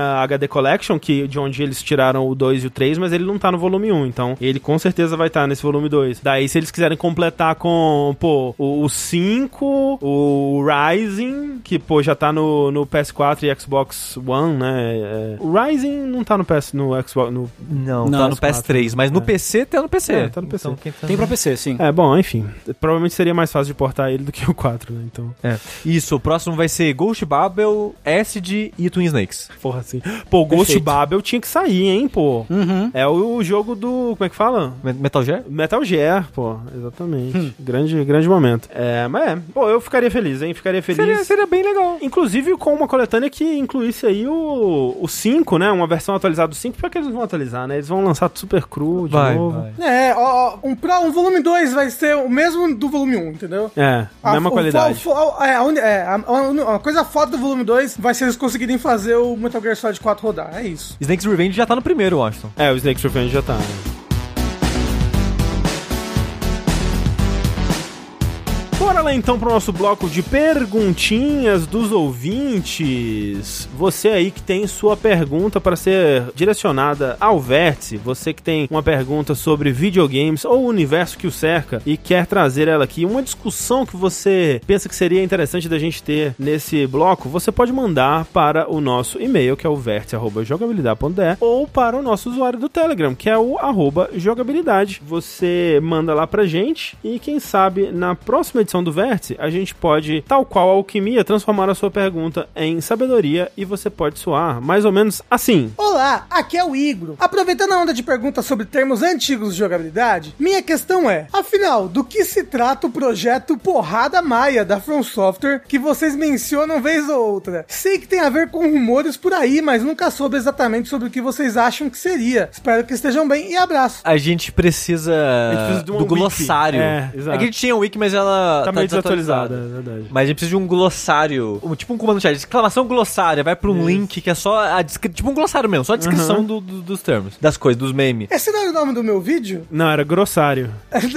Não, não é. Era pra ser grossário, né? Isso. Mas o Porrada Maia, ele era um rumor entre o Bloodborne e o Dark Souls 3, que a From estaria fazendo um jogo que se passaria é num setting maia, de estética maia, assim, e que seria um jogo de combate à la Souls, só que com a diferença que você não teria uma arma fixa. O jogo seria focado mais em socos, né, em, em- em, tipo num arte marcial, em porrada, com armas do cenário. Então você poderia, sei lá, derrotar o inimigo, pegar a arma dele, mas ela tem uma durabilidade que você só vai usar ela por um período de tempo, né? Não seria nenhuma arma fixa. E é- o rumor era basicamente isso, resumindo, né? Então, setting maia com mais foco em, em socos e chutes com armas temporárias. Porrada maia. Eu tenho uma teoria de que alguém viu Absolver e falou: Olha esse jogo da From Software novo aí. É porque era bem na época do Absolver, né? Eu acho que ele tava pra sair, eu tinha acabado de sair, era uma coisa assim. Não, eu acho que ele, ele, ele ainda ia sair. Ele saiu de Porque Absolver ele é, é de 2015? Absolver é de 2015. 2014? Eu não lembro, é. Porque o Bloodborne 2015. Não é de 2017 o Absolver? Deixa eu ver. Acho aqui. que é antes, hein? Acho que é 15, no máximo 16. É, acho que é por aí também. Absolver Game, ele é de 2017. Puta. Nossa, caralho. bem depois. 29, 29 de agosto de 2017. Então já Como eu tinha disse. Dark Souls 3. Será que o rumor é de depois do Dark Souls 3? Eu lembrava que ele ser antes do Dark Souls 3, eu acho. O rumor. É, pois é. Mas, de qualquer forma. Bem, mas ó, se É for bem. antes também faz sentido, né? De qualquer forma, porrada maia. Porrada Maia, é isso. Tá né? explicado, então. Tem lê pra gente a próxima? Olá, Jogabili Jovens. Meu nome também é André Campos e comecei a acompanhar vocês em 2018, com 28 anos. Minha pergunta é a seguinte: Vocês acham que alguma das publishers gigantes, como Ubisoft, Rockstar e a Activision, etc., teria coragem de lançar um jogo com gráficos ultrapassados? Talvez com gráficos dos boomer shooters indies, por exemplo? Pergunto isso, pois como essas empresas têm grandes equipes, se elas sacrificassem os gráficos, poderiam entregar uma experiência sobrepolida, sem bugs, com uma direção de arte interessante, um level design, FPS estáveis e, principal de tudo, sem crunch. Caso alguma dessas empresas fizesse isso, vocês acham que o público aceitaria numa boa? Vocês aceitariam numa boa? O que a mídia especializada diria? Me desculpem pelas per- várias perguntas dentro de uma só. Beijos e continuem com um ótimo trabalho. A Ubisoft fez isso por um tempo no PS3. Fez? Fez, a UbiArt. Ah, mas não, É, eu acho, que né? é diferente. Grow Up também é Não, mas, isso. mas eu acho que é diferente. Eu acho que você ter um selo pra jogos menores é uma coisa. O, o É. que eu acho que ele tá dizendo é: se o próximo Assassin's Creed tivesse gráfico de PS2. Eu não, entendi, eu não entendi dessa forma, eu só entendi lançar jogos. Não, não, porque o que ele falou é justamente isso. Ah, o próximo Assassin's Creed vai ter um gráfico ultrapassado, mas isso vai, vai poder permitir que outras partes do projeto sejam feitas melhores. E eu acho que não, porque, porque Não, um, um desenvolvimento de jogo, ele é compartimentalizado, sabe? Se você diminuir a, sei lá, o, o, o escopo que você tem pro gráfico do jogo, não, não, não necessariamente esse esforço vai, vai, vai ser passado pra outras partes, sabe? Não são as mesmas pessoas, não é a mesma equipe que cuida dessas coisas. É, tipo, no começo do projeto já vai ser contabilizado que você vai ter muito menos tempo de trabalho na parte gráfica, né? Se você for fazer um jogo com uma estética de PS2. Então, a equipe dedicada à parte gráfica, desde o começo já vai ser menor e o tempo, né, a, a dedicado a essa equipe já vai ser menor também. Então, o projeto já vai ser criado em volta disso, né? E, e aí, provavelmente, ainda assim teria crunch. É. Se, se o projeto for mal gerenciado, né? O problema do, do o crunch, tipo, porque eu, eu vejo, é, e isso eu até comentei no Dash de, de Red Dead, que a gente vê muito, é, sei lá, tô jogando um jogo, sei lá, Alan Wake, né? Aí vê aquela, aquela floresta super densa e tal, aí, tipo, aí o pessoal, nossa, olha essa floresta, olha quanto crunch e tal, e, tipo, não, gente, calma, não é porque uma coisa ela é impressionante tecnicamente, ou ela é bonita, ou ela é, sabe, massa, que isso automaticamente indica crunch. Tipo, não, crunch é um problema de gerenciamento. Tipo, dá pra você fazer um jogo tecnicamente impressionante, dá pra você fazer um jogo foda, tipo, ambicioso e gigantesco, imenso, é, se ele for, se ele for bem planejado, né? Tipo, o crunch acontece quando, tipo, a gente precisa entregar X, mas o, te- o tempo, né, é, é, não foi planejado pra esse X, né? É tipo, não, a gente vai fazer um GTA em um ano, sabe? Tipo, não. Ou é tipo, o tempo era X, mas aí veio a, a- o chefe e falou: Pô, vô, meu sobrinho jogou um tal de Pokémon aí outra vez. E pô, bota um sistema de capturar Pokémon aí no jogo. E aí a galera tem que fazer, tá ligado? Exato. É. Coisas ou, ou acontecem. então, né, acontece uma coisa, tipo, é, sei lá, a gente, tá, a gente achou que esse sistema ia funcionar, É. a gente teve que descartar completamente, a gente perdeu, sei lá, um ano de, de progresso e a gente não conseguiu convencer a publisher a dar mais um ano. Aí a gente tem que dar um Ih, jeito. tá, cheio, né? tá cheio de história exatamente assim, né? Exatamente assim. Citaram ali o Assassin's Creed, Assassin's Creed. O Prince of Persia novo. E ele não entra. Ele entraria no que eu falei antes, da UbiArt. Que pelo que vocês falaram, não era essa a pergunta da pessoa. Porque os jogos mainline, os jogos principais, eles, as- essas empresas não vão fazer isso. É o carro forte delas, é como elas querem se vender. Mas tem outros jogos que são menores. Tipo, o Prince of Persia não vai ser um jogo de 60 dólares. Sim, Mas ele também não tem um visual top de linha. Então, são expectativas diferentes para projetos diferentes. Mas os jogos. é, se a pergunta se referia só aos grandes lançamentos, as- não, eu acho que eles não, não fariam isso. É, o que, eu, o que o cenário hipotético eu conseguiria ver eles fazendo seria esse tipo, pô, ok, a gente vai lançar esse jogo aqui, que ele vai custar o preço completo e ele vai ser, pô, um jogo, um, um dos nossos lançamentos principais do ano. Ele vai ter um gráfico mais simples, mas a gente vai te convencer que ele vai valer a pena porque ele tem esse sistema aqui que é que você nunca viu antes na sua vida. Sei lá, e de alguma forma no marketing ele consegue te convencer de que é, sei lá. Então, mas é, coisa é assim. o que eu falei. É, eu, eu sinto que é, tirar esforço do graf, dos gráficos, entre aspas, Concordo. Uhum. não necessariamente passa pra outras partes do desenvolvimento, entendeu? Sim, Total. sim, sim. São Total. partes separadas, com equipes separadas. Exato, exato. É, e estavam perguntando, tipo, ah, mas a Nintendo não, não segue. Segue esse padrão. Tipo, ah, e o Mario Wonder? Ele é- não, não segue o padrão do melhor gráfico? Segue. Pra Switch. Ah, Exato. É, é o melhor gráfico pra Switch. O Mario Wonder pra Switch é maravilhoso. Ele e ele, é. você sente ele, é um AAA. Você sente jogando ele que ele é um jogo Porra. AAA na, na qualidade do polimento que o jogo Nossa, tem. a animação do Mario Wonder é absurda, gente. Ele, é- ele é 100% um jogo AAA, sim. Mas tem que Ele- lembrar que é de Switch, ele É. não vai ter o gráfico do, do Alan Wake 2. Não, é, e a Uhum. proposta artística dele é diferente, né? É. Não é fotorrealística, mas é, ele é, é, é muito polido também, né? Exato. Acho que não dá pra olhar pra Mario Wonder e achar que ele deu menos trabalho porque ele não é fotorrealista, né? Porra, com certeza não, né? Tipo, ele é, ele é um, um produto artístico visual que foi, foi muito bem trabalhado naquilo. É, como o André falou, dá a impressão que ele é um jogo de um. No, no vértice, o André falou no vértice passado que o Mario Wonder passa mais a vibe de ser um, um Mario de plataforma 2D AAA do que o Yu, o, Ah, New, sim. né? Os jogos É. New, no caso. Ah, e- e- mas assim, os jogos New também não eram jogos de um investimento do Mario 3D, assim. Mas interessante pensar sobre isso. Eu Fiquei pensando se, né, o que, É. que aconteceria se a, se a Ubisoft lançasse um Assassin's Creed com gráfico de PS2. É. Como é que ela, o que, que ela teria que fazer pra justificar isso mercadologicamente, pra chamar a atenção ainda assim, sabe? Mas isso que é o foda. O público geral só quer É. gráfico. Ah! Ah, And- André, o, o pessoal no, no, no Twitter lá tava reclamando que o Kratos batia na árvore e não cortava ela, lembra disso? É. Imagina, Não, eu vi. e- não, ainda mais tava- a Ubisoft, o pessoal ia cagar muito em cima dela, nossa. Eu tava vendo o gameplay de Alan Wake, sabe? Aí, aí a pessoa passa perto da, da árvore assim, ah, o galho não mexeu. Nossa. Se fosse Red Dead, teria mexido e caído um orvalho. Ah, o Morvalho. Um orvalho. Era o meu apelido Assim, no colégio. que tem a ver o que a gente falou, acabou de falar sobre ferramenta, né? A gente tá num período de maravilhamento com ferramenta em detrimento da visão, que é bizarro, que é bem bizarro. E acho que tem a ver com isso, assim, sabe? É, a galera tá. É, uma, é um analfabetismo cultural, assim, que é muito impressionante. Muito, muito impressionante mesmo. O, o pior é que assim, esse, esse cara que eu, que eu tava vendo, ele, eu acho que ele falou mais, mais zoando, assim, ele não, não se incomodou real com isso. Sim, sim, Mas sim. eu lembro na época do, do Ratchet Clank, por exemplo, o pessoal falando, ai, a planta nem se mexe e usando realmente como um argumento de que, Sim, ah, sim. isso é jogo da nova geração, se a planta nem se mexe. Tipo, caralho, gente, pelo amor de Deus, cara. Meu Deus do céu. É foda. É foda. É por isso que a gente, né, foguete não tem ré, como diriam aí, né? É.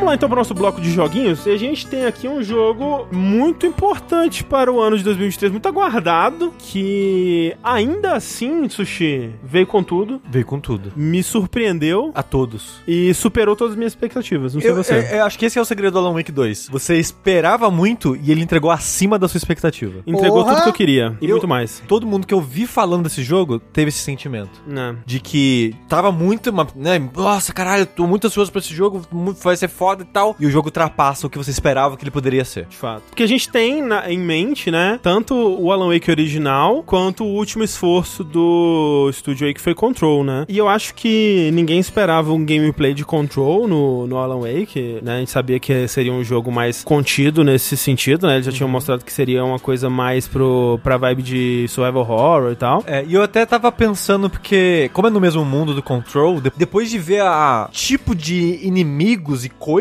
que você encontra no, no Control, e sabendo que é do mesmo mundo, e sabendo que tem conexões, eu ficava, pra onde, pra onde que eles vão? Pra onde que eles vão extrapolar essa, essa parte do universo? E no fundo não extrapolam tanto mais nesse aspecto do jogo, né? Sim, sim. Mas o, o mundo, eles, eles a- avançam, né? É, o, o Alan Wake 2 é, é interessante porque ele vem aí 13 anos, né, depois do Alan Wake original. Se passando 13 anos. Numa depois. história que realmente se passa 13 anos depois, né, da, da história, e uma história que leva em conta, né, que esses 13 anos se passaram e, e como retomar essa história depois de 13 anos, e ele faz isso de, um- de algumas formas que eu acho bem interessantes. Uma delas é dividindo o jogo, na verdade, entre duas histórias, né, você não vai acompanhar o jogo só da perspectiva do Alan Wake dessa vez, porque, e aqui a gente tem que dar um pequeno spoiler do final do Alan Wake 1, ele fica preso numa dimensão misteriosa, né, É que lugar no- sombrio, eu acho que foi a tradução. é o lugar obscuro, obscuro, isso. que, que no Control a gente entende que é um limiar, né, que é um... Quase uma outra dimensão. É, uma, uma, um- É um, um- lugar entre a nossa dimensão e a outra, assim, né? É, um- uma porta pra uma outra dimensão, digamos assim, né? Que é esse lugar. O Cauldron Lake, na verdade, é um limiar, né? Que leva pra esse lugar obscuro, que é uma outra, uma outra dimensão, onde a escrita dele tem o poder de, de criar, de modificar a realidade, né? E no final do jogo, pra salvar a esposa dele, ele acaba ficando preso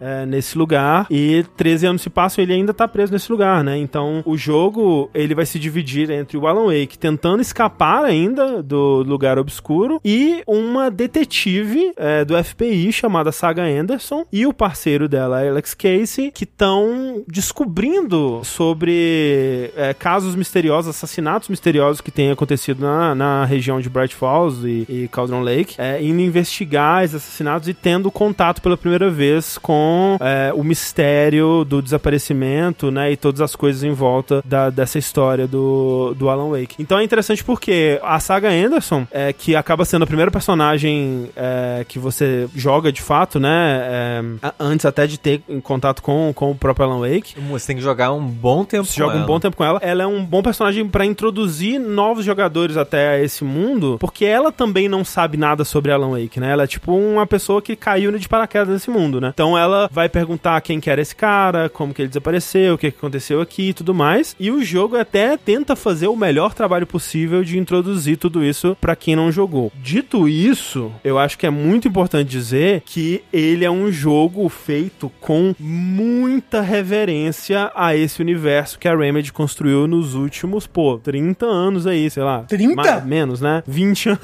É, é porque Tempo. precede coisas que precedem o próprio Alan Wake. Você É, diz, mas- diz, você diz que ele, ele faz muita referência ao Max Payne uh, do, é, do, do vamos mundo dizer do Alan 20 Wake? anos, né? Vamos dizer, Max Payne é de 2001, né? Então vamos dizer 20, 20 anos aí.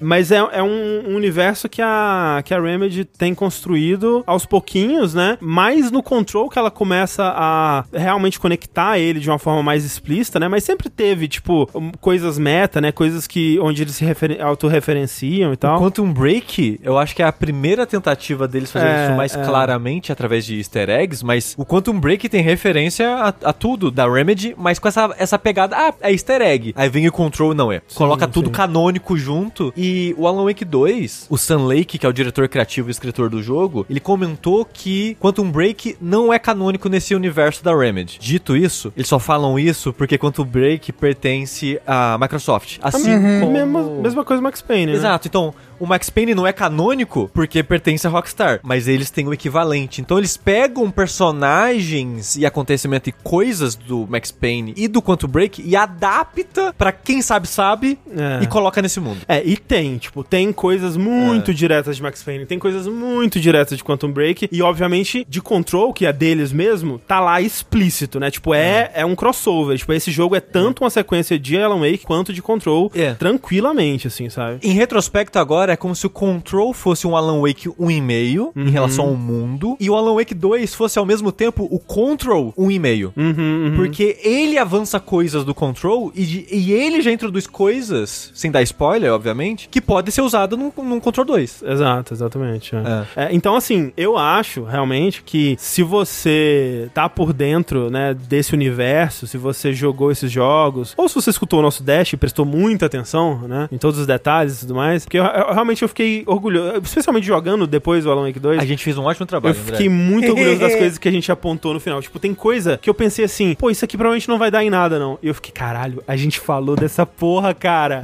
Essa, cara, essa porra é muito importante Alan Wake 2. Fiquei É. muito feliz. Que era tipo um easter egg no Control, É. mas agora é sério. Exa não, pô, eu falei de coisa de easter egg do, do Quantum Break, assim, eu falei, caralho, isso aqui, porra, isso aqui não vai ser citado nem fudendo, mas eu tô falando porque é curioso e tá, tá lá, caralho, porra, foda. E, então, assim, muita coisa que a gente falou que, que no, no podcast que, que, que aparece, então eu acho que é, é uma boa base, mas eu acho que pra ter o proveito mesmo, pô, jogar pelo menos Alan Wake, pelo menos Control, É, o- os dois eu diria que são quase obrigatórios. É. Quanto o Break por curiosidade e Max Payne por curiosidade. É, Porque é. eles são mais adaptações dos acontecimentos. Que nem eu falei, quem sabe, sabe, vai pegar. Sim. Mas não é tão importante quanto o Alan Wake 1 e o Control. Se você não jogar, você não vai entender o que tá acontecendo. Mas, mas o Dash explica tudo. Não precisa. O Dash, o Dash é uma boa base, mas É. como disse, eu acho que vai aproveitar muito mais se você tiver jogado esses dois jogos. Dito isso, ainda acho que você vai conseguir jogar e, e entender o que tá acontecendo e tudo mais. Acho que eles fazem um, um ótimo trabalho de te deixar por dentro, tipo, te, te guiar através dessa história, sabe? É, assim, você vai entender o mínimo possível. Que é tipo, É. é, tem essa moça aqui investigando isso, tem aquele cara preso ali tentando fugir desse lugar, e você vai acompanhar Você vai entender o suficiente. é- essa linha superficial deles. É, você vai entender o suficiente. Mas a parada, que eu diria que você não vai entender nada, é porque isso é tipo 30% do jogo, da história do jogo. Eu acho que é um pouco mais, mas sim, eu acho que tem bastante coisa que, que você não vai pegar é, sem ter jogado esses jogos, sem dúvida. Acho que é, é, é um jogo muito, muito rico e eu acho que a coisa mais. Uma das coisas mais especiais dele é justamente ver isso de uma forma tão recompensadora, né? Tipo, vou, a, pra gente que investiu é, nesses jogos, né, e que. a- Max Payne já foi o meu jogo favorito de todos os tempos, né? Lá em 2001, assim. é, tipo, acho que é o, o podcast número 28 do Download é sobre Max Payne, sabe? Que a gente gravou lá em Guaraná com Rolha, assim. É, porque era um dos meus jogos favoritos, assim. E, tipo, ver esses, e- e- esse estúdio que eu vi engatinhando, sabe? Tão, se, se mostrando um, um dos estúdios mais incríveis e mais criativos e mais confiantes e mais, porra, dominantes né? dessa forma de arte, assim. E executando essa visão e concluindo, porque parece uma culminação, né? Disso tudo que eles estavam evoluindo, né? Ao longo dos tempos. Sim. Que você vê que, tipo, pô, no Max Payne 1 eles começam a brincar com isso de, tipo, ah, você vê uma TV passando um programa de, de TV, assim, que são as imagens estáticas que elas ficam mudando uma pra outra no Max Payne 1 e 2. Aí você vai lá pro Alan Wake, aí agora já é um videozinho que eles filmaram, mas é um videozinho super tosco que eles filmaram com os, os, os amigos deles, ou os membros da, da Remedy mesmo. Aí, pô, você vai pro, pro Quantum Break, aí, né, pô, tem a parada da série. Aí no Control tem a parada dessa inserção do live action misturado, né, ao mesmo tempo com o gráfico em tempo real. E o Alan Wake 2 é a combinação disso tudo. Todas essas técnicas, tudo isso misturado de uma forma que só seria possível com essa trajetória toda. Por isso que, tipo, a gente fala isso no podcast do, do Alan Wake, que eles tentaram fazer Alan Wake 2 pela primeira vez lá em meados de 2014, 2015, uma coisa assim, e que não foi pra frente, né? Tem até uma, uma demo de uns 15 minutos dessa, dessa versão online, e era meio que uma versão do Alan Wake 1 com uma nova história, tipo, o que Era seria... um 2. É, era tipo, sei lá, o que tem do- uma evolução que seria, sei lá, do Uncharted 1 pro Uncharted 2, vamos dizer assim. É, que provavelmente seria um jogo melhor, mais interessante, seria legal e tal, mas não rolou. Que bom que, né, por, por mais que tenha sido difícil e tudo mais, e que com certeza muita gente ficou muito triste, que bom que rolou o Alan Wake 2 do jeito que rolou agora, porque é um estúdio muito mais maduro, muito mais, né, cheio de certeza do que fazer e como fazer. E, porra, é inacreditável, cara. É muito, muito foda. Eu acho que hoje em dia a Remedy. Eu tenho poucos casos pra mim que, tipo, ah, essa equipe, essa galera, esse estúdio vai lançar um jogo e eu automaticamente eu quero. Não importa o jogo. Ah, esse pessoal tá fazendo? A Remedy é um dos estúdios que eu mais tenho interesse hoje em dia, assim. Não importa que, o que a Remedy vai lançar. Sim. Eu quero jogar. Exato. Contanto que não seja um FPS em parceria, desenvolvendo só a campanha. É. É, porque o, o que é especial deles é essa visão artística. Porque, tipo, Sim. é um jogo AAA, né? É um, um dos jogos tecnicamente mais impressionantes que eu já joguei, assim, tipo, visualmente ele é, porra, fudido. Não, a- assim, a floresta, o uso de luz e sombra nesse A, jogo. a cidade, tipo, a- aquela, Porra. cida- aquela Nova York do que o Alan Wake tá preso é absurdo, assim, é... Nossa, é, é um dos cenários mais incríveis que eu já vi. Visualmente, esse jogo é, é, é muito foda. E, tipo, ele é ao mesmo tempo ultra realista em termos de iluminação, neblina e tal, mas ele é tão criativo em tanta coisa visual dele. O André tava falando de uso de, de filme do jogo. Tem alguns momentos, ó, até arrepiei pensando nisso, é porque é um efeito muito foda. Tem alguns momentos no jogo que você tá, tipo, num corredor e ele sobrepõe um vídeo alinhado com a geometria do corredor e parece que você tá andando num vídeo. É. É um efeito muito foda quando muito eles fazem isso. É muito foda. É, não, isso de sobrepor é parecido com o que eles fizeram no, no Control, mas uma- um passo além também, né? E é aquilo que a gente tava falando no, no- no- quando a gente falou dessa parte técnica, né? quando a gente tava falando do Metal Gear lá, tipo, é a parte técnica aliada a uma visão artística, né? Pô, é, é uma, uma direção de arte incrível, né? Então, tipo, quando você tem essa, essa, cida- essa Nova York pesadelo, né? Do, do Alan Wake, que ele tá preso e tal, não é só uma cidade tecnicamente impressionante, cheia, densa de objetos e tudo mais. Não, ela é. Ela tem uma, uma direção artística muito foda, né? Tipo, ela, os tijolos dela são todos pretos e os grafites dela são todos muito intencionais, assim. Tipo, todos os lugares que você olha é a cidade comunicando alguma coisa pro Alan. Tipo, é uma, uma, uma forma opressora de manter o Alan preso naquele lugar, assim, sabe? Tipo, todos os aspectos, todos os letreiros, todos os. Tipo, todas as placas, todos os jornais, tudo, tudo que ele encontra. Placa de, de, de metrô, né? Tipo, é, aquelas, aqueles círculos que mostra o nome da estação, assim, em Nova York, né? Tipo, é stop writing, né? Tipo, umas coisas assim e tal. É, é muito, muito criativo como que eles preenchem o mundo inteiro de mensagem, né? De, de, de informação, de história e, e- e visualmente, né? Ainda ser é, interessante. Então, tem toda essa parte é, visual, né? Mas ao mesmo tempo, e isso é cada vez mais raro de encontrar no âmbito AAA, é muito claro a visão narrativa, né? De uma pessoa ou de, um, de algumas poucas pessoas, né? É uma, é uma história muito clara, uma, uma intenção narrativa, uma intenção artística muito clara do Sun Lake, né? E de, do pequeno grupo de pessoas ali que, que trabalhou com ele escrevendo essa história. E isso é muito raro, né? Tipo, hoje em dia, com, com jogos AAA, de você, você, tipo, é algo que o, o Ricardo tava falando, ah, é, o, é o Metal Gear Solid 4 do, da Remedy, né? Consigo entender essa Consigo entender e me lembra realmente uma coisa meio Kojima nesse sentido, assim, de, de ter esses jogos que são ao mesmo tempo AAA, que são o ápice do espetáculo AAA, jogos, né, multimilionários, ao mesmo tempo que eles são artísticos,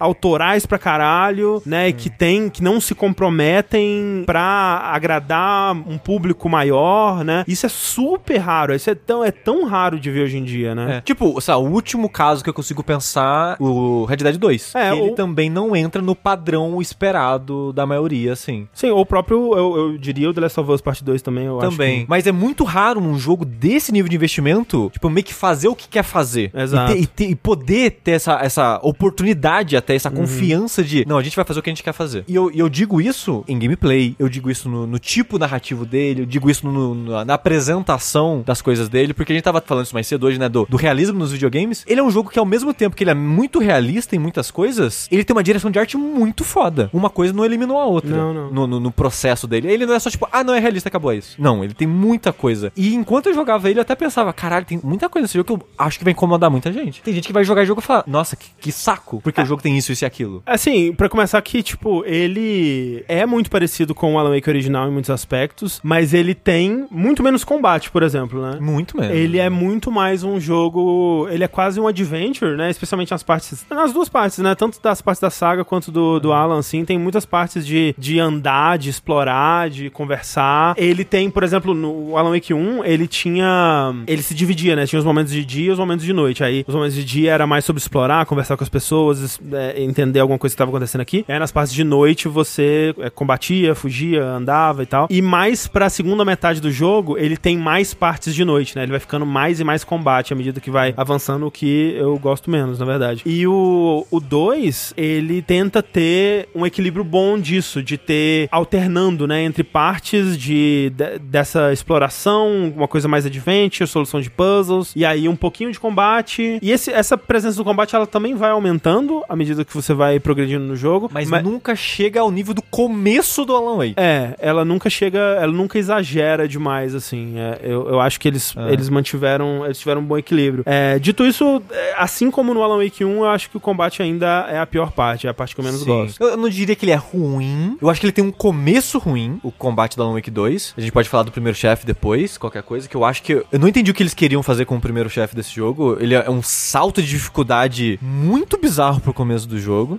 Mas depois o jogo vai dando mais ferramenta, va- vai espaçando mais o combate e tudo mais. Eu fui tendo menos rixa com ele, mas eu não diria que ele é ruim, mas é a, é a pior parte do jogo. Mas como que é o, o, o combate, o, o gameplay? Ele parece mais um Control ou um Alan Wake 1, que é uma coisa bem solta, eu diria? Ou ele parece mais um, sei lá, um Last of Us, que você é mais grudado no chão, por assim dizer? O Alan Wake 1, ele é bem grudado no chão, você não acha, não? Não. Não? Eu acho. É porque ele, ele me parece mais um Alan Wake 1, assim. Ele me lembra bastante no, no, no jeito de, de controlar, assim. E ele, eu acho que eles tentaram é, ter como base ali o combate do, do Alan Wake 1 mesmo. E eles colocam algumas mecânicas de, de survival horror em volta. Então agora você tem, tipo, pô, inventário de Resident Evil, inclusive com baú de Resident Evil, né?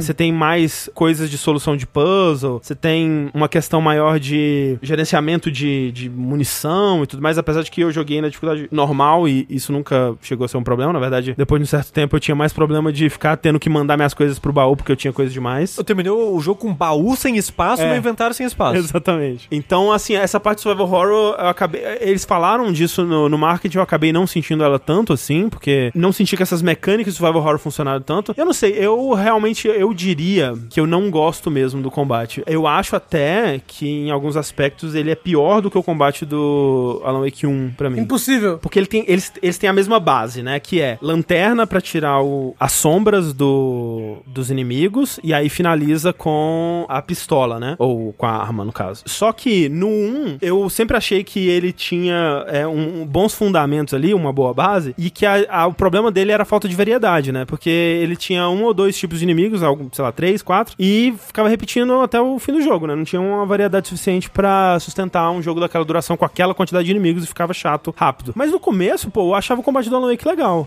Essa, essa dinâmica de você põe a lanterna na cara do inimigo, aí enquanto você tá com a lanterna na cara dele, fica uma coisa meio defensiva, e aí você tem que meio que se defender, né? E, e às vezes tem vários inimigos, então você aponta na cara de um, aí o outro tá vindo, aí você aponta na cara dele, segura os dois, vai alternando, e aí você vai cuidando, tipo, gerenciando os dois assim, e vai cuidando pra que nenhum deles chegue perto de você, e aí você destrói o escudo de um, e aí você finaliza ele e tudo mais. Essa dinâmica eu gostava bastante. Essa dinâmica não tem mais no Alan Wake 2. Não. Tipo, agora o sistema de, de iluminação, o sistema da lanterna, se você só aponta a lanterna pro inimigo, ela não causa dano a- ao escudo de sombra dele. Você tem que apertar, no- eu joguei no PS5, né? O R1, que aí você gasta uma carga da sua lanterna, que a sua lanterna, a sua barra de lanterna agora ela é dividida em alguns segmentos. Cada apertada do R1 gasta uma, uma- uma- um segmento dessa barra, e quando você esgota essa barra, você gasta uma, uma pilha da sua lanterna, digamos assim. Cada segmento desse, cada apertada de R1, basicamente, você tira já o escudo do inimigo. E eu tenho uma crítica a isso, porque às vezes não. Às vezes não, se o inimigo se desvia, se ele É. tava no meio de um movimento e tal. Porque O inimigo tem iframe?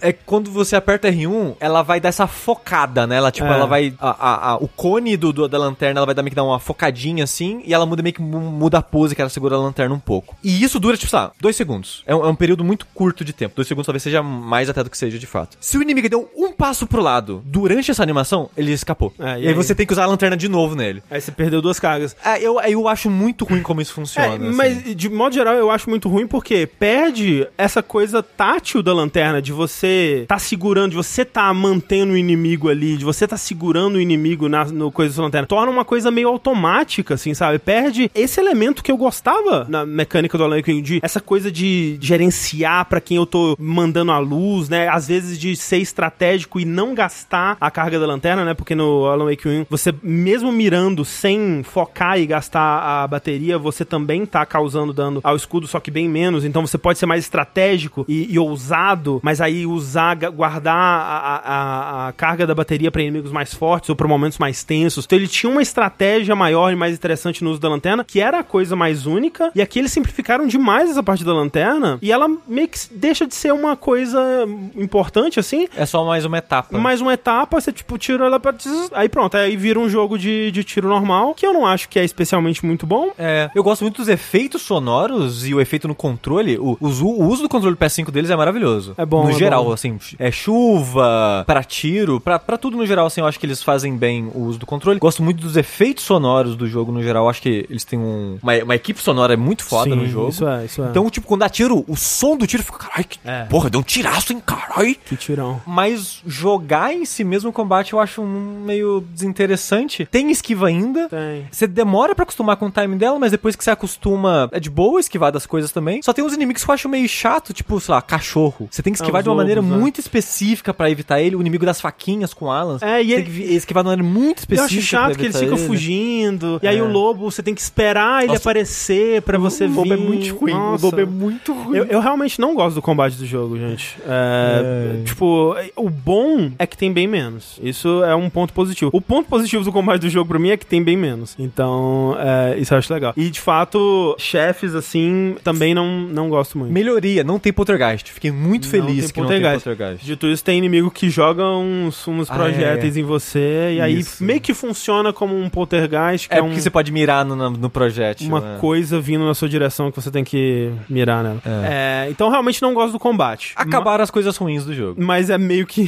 É. é meio que a única, a única coisa que eu tenho pra criticar de fato é, é o combate. A variedade de armas eu acho que até tem bastante, que no chat o, o Thiago comentou que tem pouca variedade. Eu, eu acho que tem uma variedade boa, porque o, o Alan tem armas X, a, a saga tem outras armas. Uhum. E dada a quantidade de combate do jogo, até chega a ser meio que engraçado que você libera coisas mecânicas nesse jogo Antes de usar ela. é, né? antes de usar, às vezes. Tipo, o Alan, ele tem uma parada que ele meio que acha skill point no mundo, assim. E você vai achar, tipo, cinco skill points antes de ter o combate. Tipo, eu nem sei o que eu vou fazer com esses pontos, mas É. porque eu não tive combate ainda. Ou, sei lá, eu enfrentei dois inimigos até agora, o que, que eu faço com esses skill points?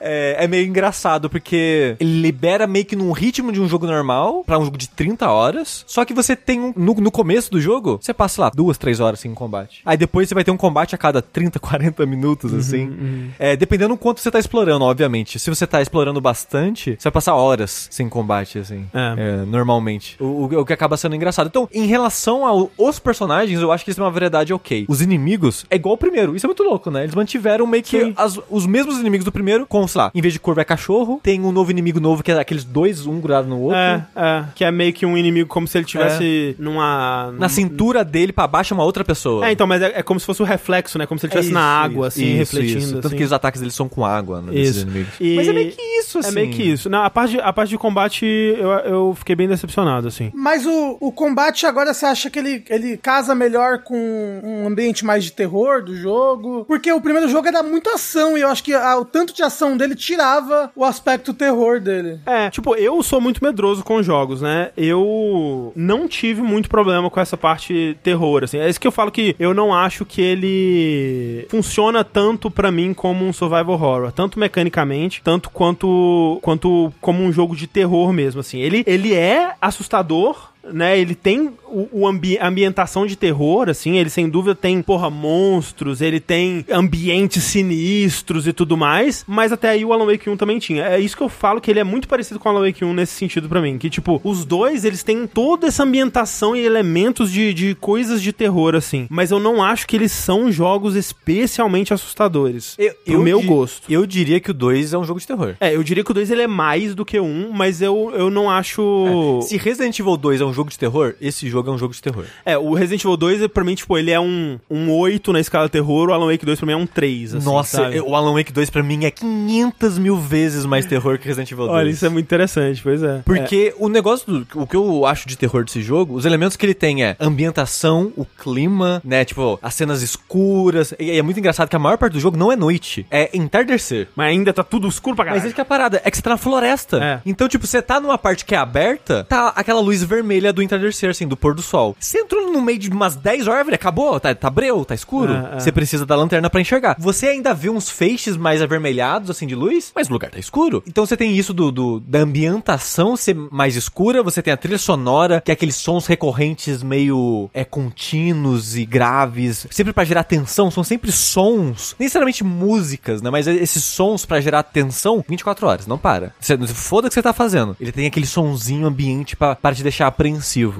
Aí tem a parte do combate, que realmente eu concordo que ela é menos survival horror, ela é menos terror no sentido de que os inimigos não são muito difíceis de lidar, quando tem normalmente são poucos, você tem bastante ferramenta, os inimigos não necessariamente dão medo. É, eu acho que é esse o lance pra, pra mim, comparando com Resident Evil, por exemplo. Tipo, os inimigos Resident Evil pra mim são muito mais assustadores. Ah, é tipo, a- pra mim não, não é. Mas- mas então, É, mas- é- é piada, sabe? Mas então, mas a gente tá falando de Resident Evil 2 Remake, o É. jogo que fez zumbi ser assustador, porque você não, não conseguia matar e era desesperador pra caralho. Porra, esse jogo. E além disso, a questão dos recursos no Resident Evil 2, né? Que você não sabia se você era pra matar todos os zumbis. Tipo, se- não sei se eu vou ter recurso, desespero e tal. O Alan Wake 2 pra mim é um passeio. Tipo, todo, os inimigos meio bobo, uns, uns caras. Às vezes nem tem inimigo. Aí você tá andando na floresta. O lance de medo do Alan Wake 2 pra mim é a porra do jumpscare. Mas aí não é medo, é susto. É susto, exato. É outra coisa. Que, que aí tem que ser dito também, assim, se você É, tem... é, é, é até um trigger warning, sei lá, é, um aviso gatilho aí. Aviso, tipo, se você tem problema com jumpscare, talvez esse não seja um jogo pra você, porque é jumpscare, mas radar com rodo. Eu nunca, assim, em filme, jogo, não importa a mídia, eu nunca vi algo com tanto jumpscare na minha vida. Exato. Que E, isso? assim- e assim, é tipo, é labirinto da menina do exorcista, sabe? Assim, é completamente sem contexto. É você tá andando na floresta e pá, um um barulho gigante, tela, um cara assustador na sua cara. ah, acabou. Aí você continua. Aí 10 minutos depois, pá, na sua cara. Esse é isso. Mas ó, o Fábio fez uma pergunta que é uma ótima, que eu queria falar por que, que eu acho que esse jogo é mais terror. Ele falou, Sushi, Mansão Beneviento ou Alan Wake 2? O terror do Alan Wake 2, pra mim, é o mesmo tipo de terror da Mansão Beneviento, pra quem jogou Resident Evil Village. O Alan Wake 2, principalmente se você tá explorando, que não tava falando, você passa muito tempo sem combate. Mas o jogo, ele tá constantemente criando tensão. Sabe aquele, aquele, como é que eu posso falar? Não é efeito sonoro, mas um, algo que acontece com o som. Se você ouve a mesma nota Um contínua- riser. É.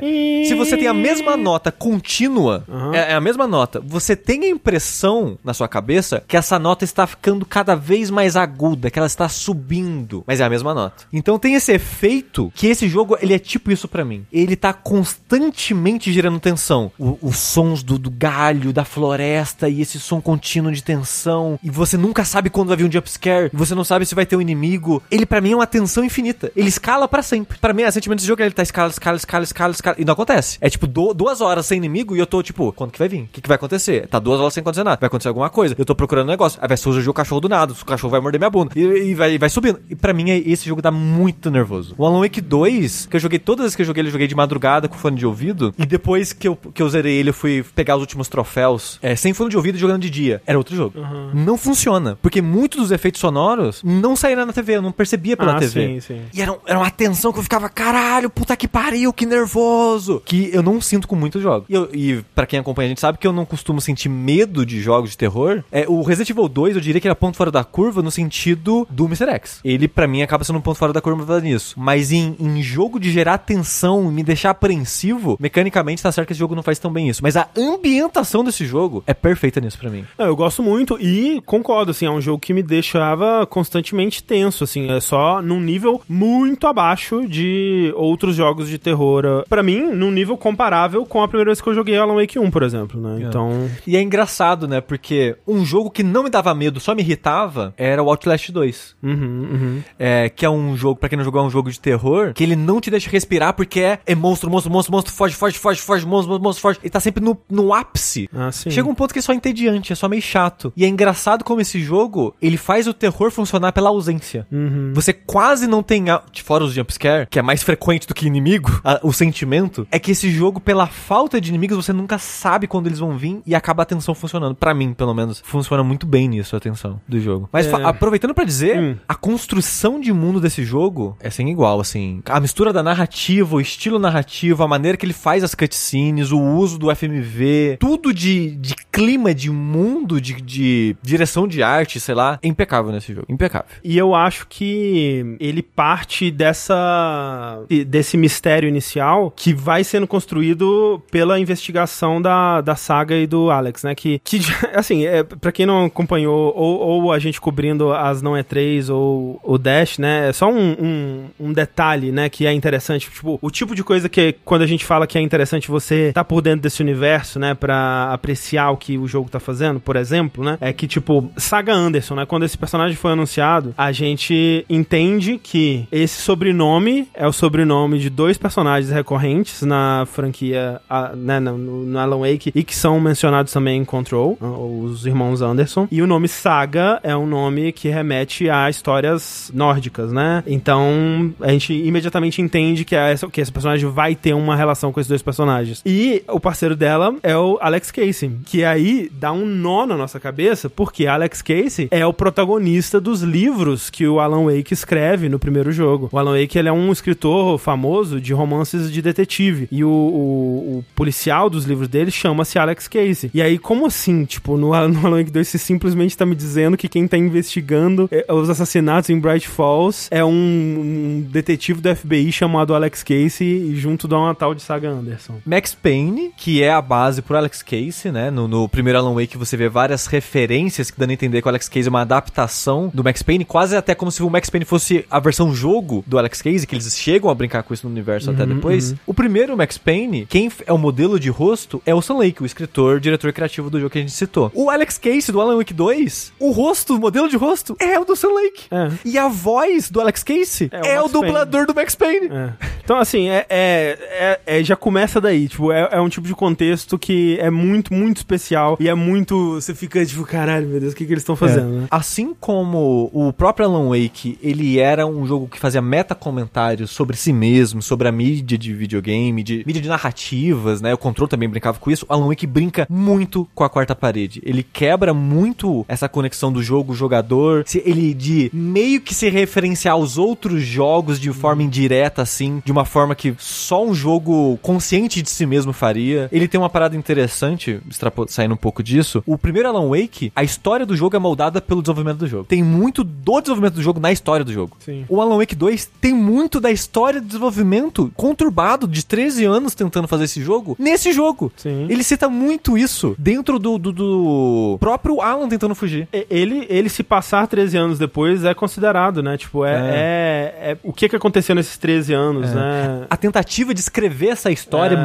É. inúmeras vezes, né, Exato, é, é levada em conta. Exatamente. É, falaram ali, tipo, quando o Alex Casey aparece no mundo do Alan, né, em Nova York, na Nova York dele, e ele tá vestido exatamente igual o Max Payne. Tipo, eu, eu até. É, é uma maneira surpreso. legal. É uma maneira legal, porque eu fui comparar a roupa depois. O, o Max Payne normal, do, do, do jogo, do primeiro jogo pelo menos, ele tá tipo calça social, camisa social, jaqueta de couro e gravata. E a gra... Ah, não, não. E uma, uma, uma camisa meio havaiana por debaixo da jaqueta de Ah, couro. então, mas é porque é o Max Payne do 2. Ah, do 2 que é, é, assim? os dois têm a gravata. O 1 um é a gravata mesmo? O 1 eu não sei se ele tem a gravata. É porque o que tem a gravata é no Wake 2. É. Em vez de ter uma camisa toda colorida, a gravata dele é colorida. Mas essa parada de uma roupa meio social, com jaqueta de couro, só que em vez de uma, de uma camisa colorida, é a gravata colorida. A gravata colorida. Mas é, é, é, é pra ser a estética dele. Enfim. A função dele É. na história, ele é basicamente. Mas, né, mas só falando mais da, da, do- da estrutura do jogo, assim, tipo, a saga, né? Então ela vai investigar é, esses casos e ela tem uma parada pra. uma, uma, habilidade é, especial dela que ela se transporta mentalmente pra uma, uma sala de investigação, que é o lugar mental né? Onde ela tem um desses painéis de que as pessoas vão colocando pistas, né? E ligando com a fita vermelha e tal. E essa é uma mecânica dentro do jogo, né? Que você vai. Tudo que você faz para avançar o caso, se você conversa com um suspeito, se você encontra uma pista, se você descobre alguma coisa, se você lê um manuscrito, uma página do manuscrito do Alan Wake que tá a ver, tem a ver com o que você tá investigando, aquilo vira uma pista, um pe pedacinho de papel que você vai lá manualmente e você tem que colocar no lugar onde aquilo faz sentido, né? Então tem vários casos que você tá investigando, então tipo,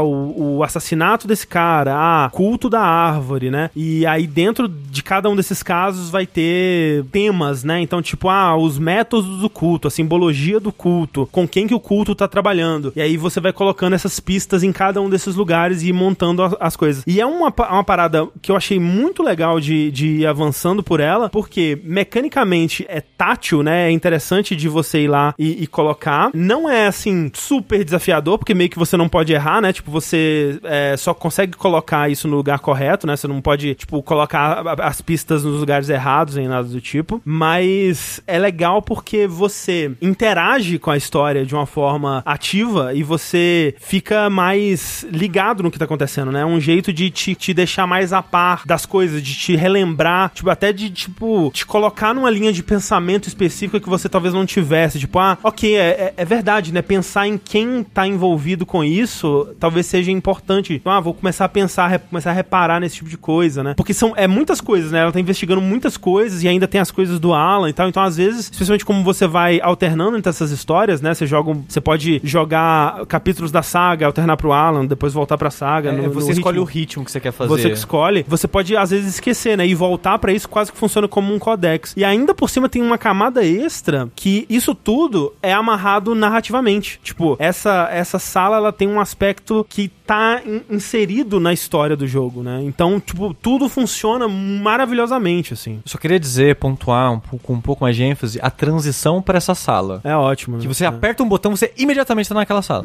E o jogo não pausa. Então é como se ela tivesse parado pra meditar ali. Isso, E o isso. mundo tá acontecendo ainda e tal. A gente fica entorpecido depois de 30 horas de jogo, de ficar transitando pro menu, mas é uma transição muito foda. Que é imediato, porque é né? imediato. É. O único, porém, é, se ela tá andando, você não consegue ativar. Você tem que parar de andar É. pra ativar. Porque acho que alguma limitação técnica pra fazer aquela sala funcionar de, de troca imediata, assim. Tem talvez essa limitação de alguma forma. Porque às vezes me incomodava, porque eu tô, tipo, parando de andar e não tá indo. Tenho que, ah, ok, ela tem que parar de andar, tá neutra, Uhum, aí vai, vai pro menu. E o Alan também tem uma versão disso, né? Que é a sala de escritor dele, Isso. que o André tava comentando. Só que o uso é diferente, um pouco mais sutil, de certa forma, em algumas coisas, menos em outras, né? Que o Alan, ele não é um detetive, ele não tá investigando assassinatos, coisas do tipo. Ele é um escritor tentando escrever uma história. Então tem muito isso de ideias, né? Coisas, e plot points, e coisas assim que ele vai anotando num, num quadro negro, no caso. E tem uma mecânica dele que é muito interessante, que é como o Alan não tá na realidade, ele tem coisas, muitas coisas fantásticas acontecendo no gameplay dele, né? E uma das coisas que tem, enquanto ele tá avançando na história, ele, ele pensa, ah, essa sala aqui que eu tô, esse, esse pedaço que eu tô, ele é um pedaço da história que eu consigo alterar. É porque, tipo, ele descobre que ele tá nesse lugar há muito tempo. Inicialmente ele não sabe quanto tempo ele tá lá. E que ele perdeu a memória várias vezes já. Ele É. já tá lá há tanto tempo e muita coisa aconteceu. E ele já escreveu uma história ali. Ele já escreveu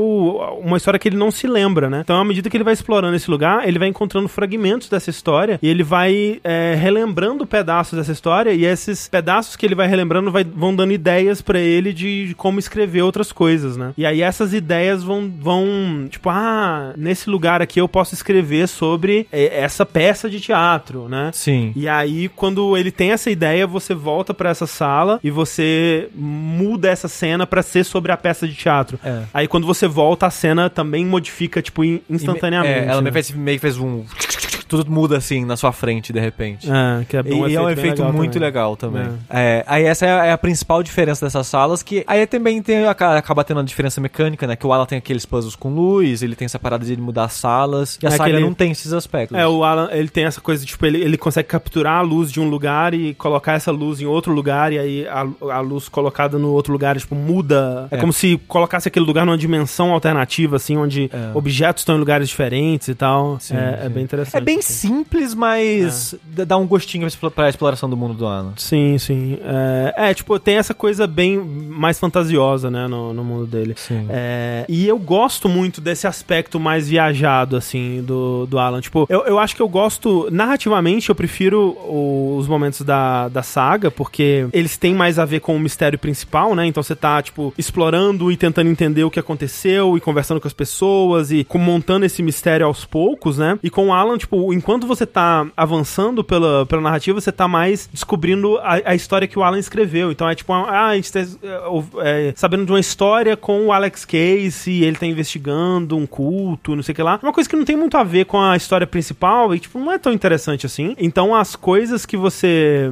é, vai descobrindo com, com ele, não- eu, eu não acho que são tão legais. Mas tem momentos no, no- nos capítulos do Alan que estão entre os melhores momentos da história da Remedy pra mim, assim. Especialmente os que envolvem um certo talk show ali, que, pô, que é uma referência, né, ao primeiro Alan Wake, que tem a, a cena que o, que o Alan, ele tá num, num talk show com o Sun Lake e a banda Old Gods of Asgard, né, que é o pessoal do, do Poets of the Fall, assim. E eu amei que eles abraçaram colocar o pessoal do Poets of the Fall nesse jogo com o tapa-olho, vestido de, de viking, é, para representar o Old Gods of Asgard de novinhos, assim, aparecendo mais é, em live action. Adorei esse aspecto. O Sun Lake mesmo. O Sun Lake é aparecendo mais, né? E o Sun Lake aparece pra caralho nesse Pra jogo. caralho. Pra é. caralho. Eu achei que ele ia fazer uma ponta assim, tipo, que ele ia aparecer um pouquinho. Eu, eu achei que ia ser pouco Sun Lake também, que eu pensei, haha, Sun Lake engraçadinho. Não, é pra pra caralho. caralho. E André, sem dar spoiler, uma das coisas que eu achei mais incríveis que esse jogo fez é o, o filme. Porra, foda! Eu, Fo- caralho, Na hora que- inacreditável. Na hora que aquilo começou, eu pensei, beleza, vai ser uma paradinha. E vai.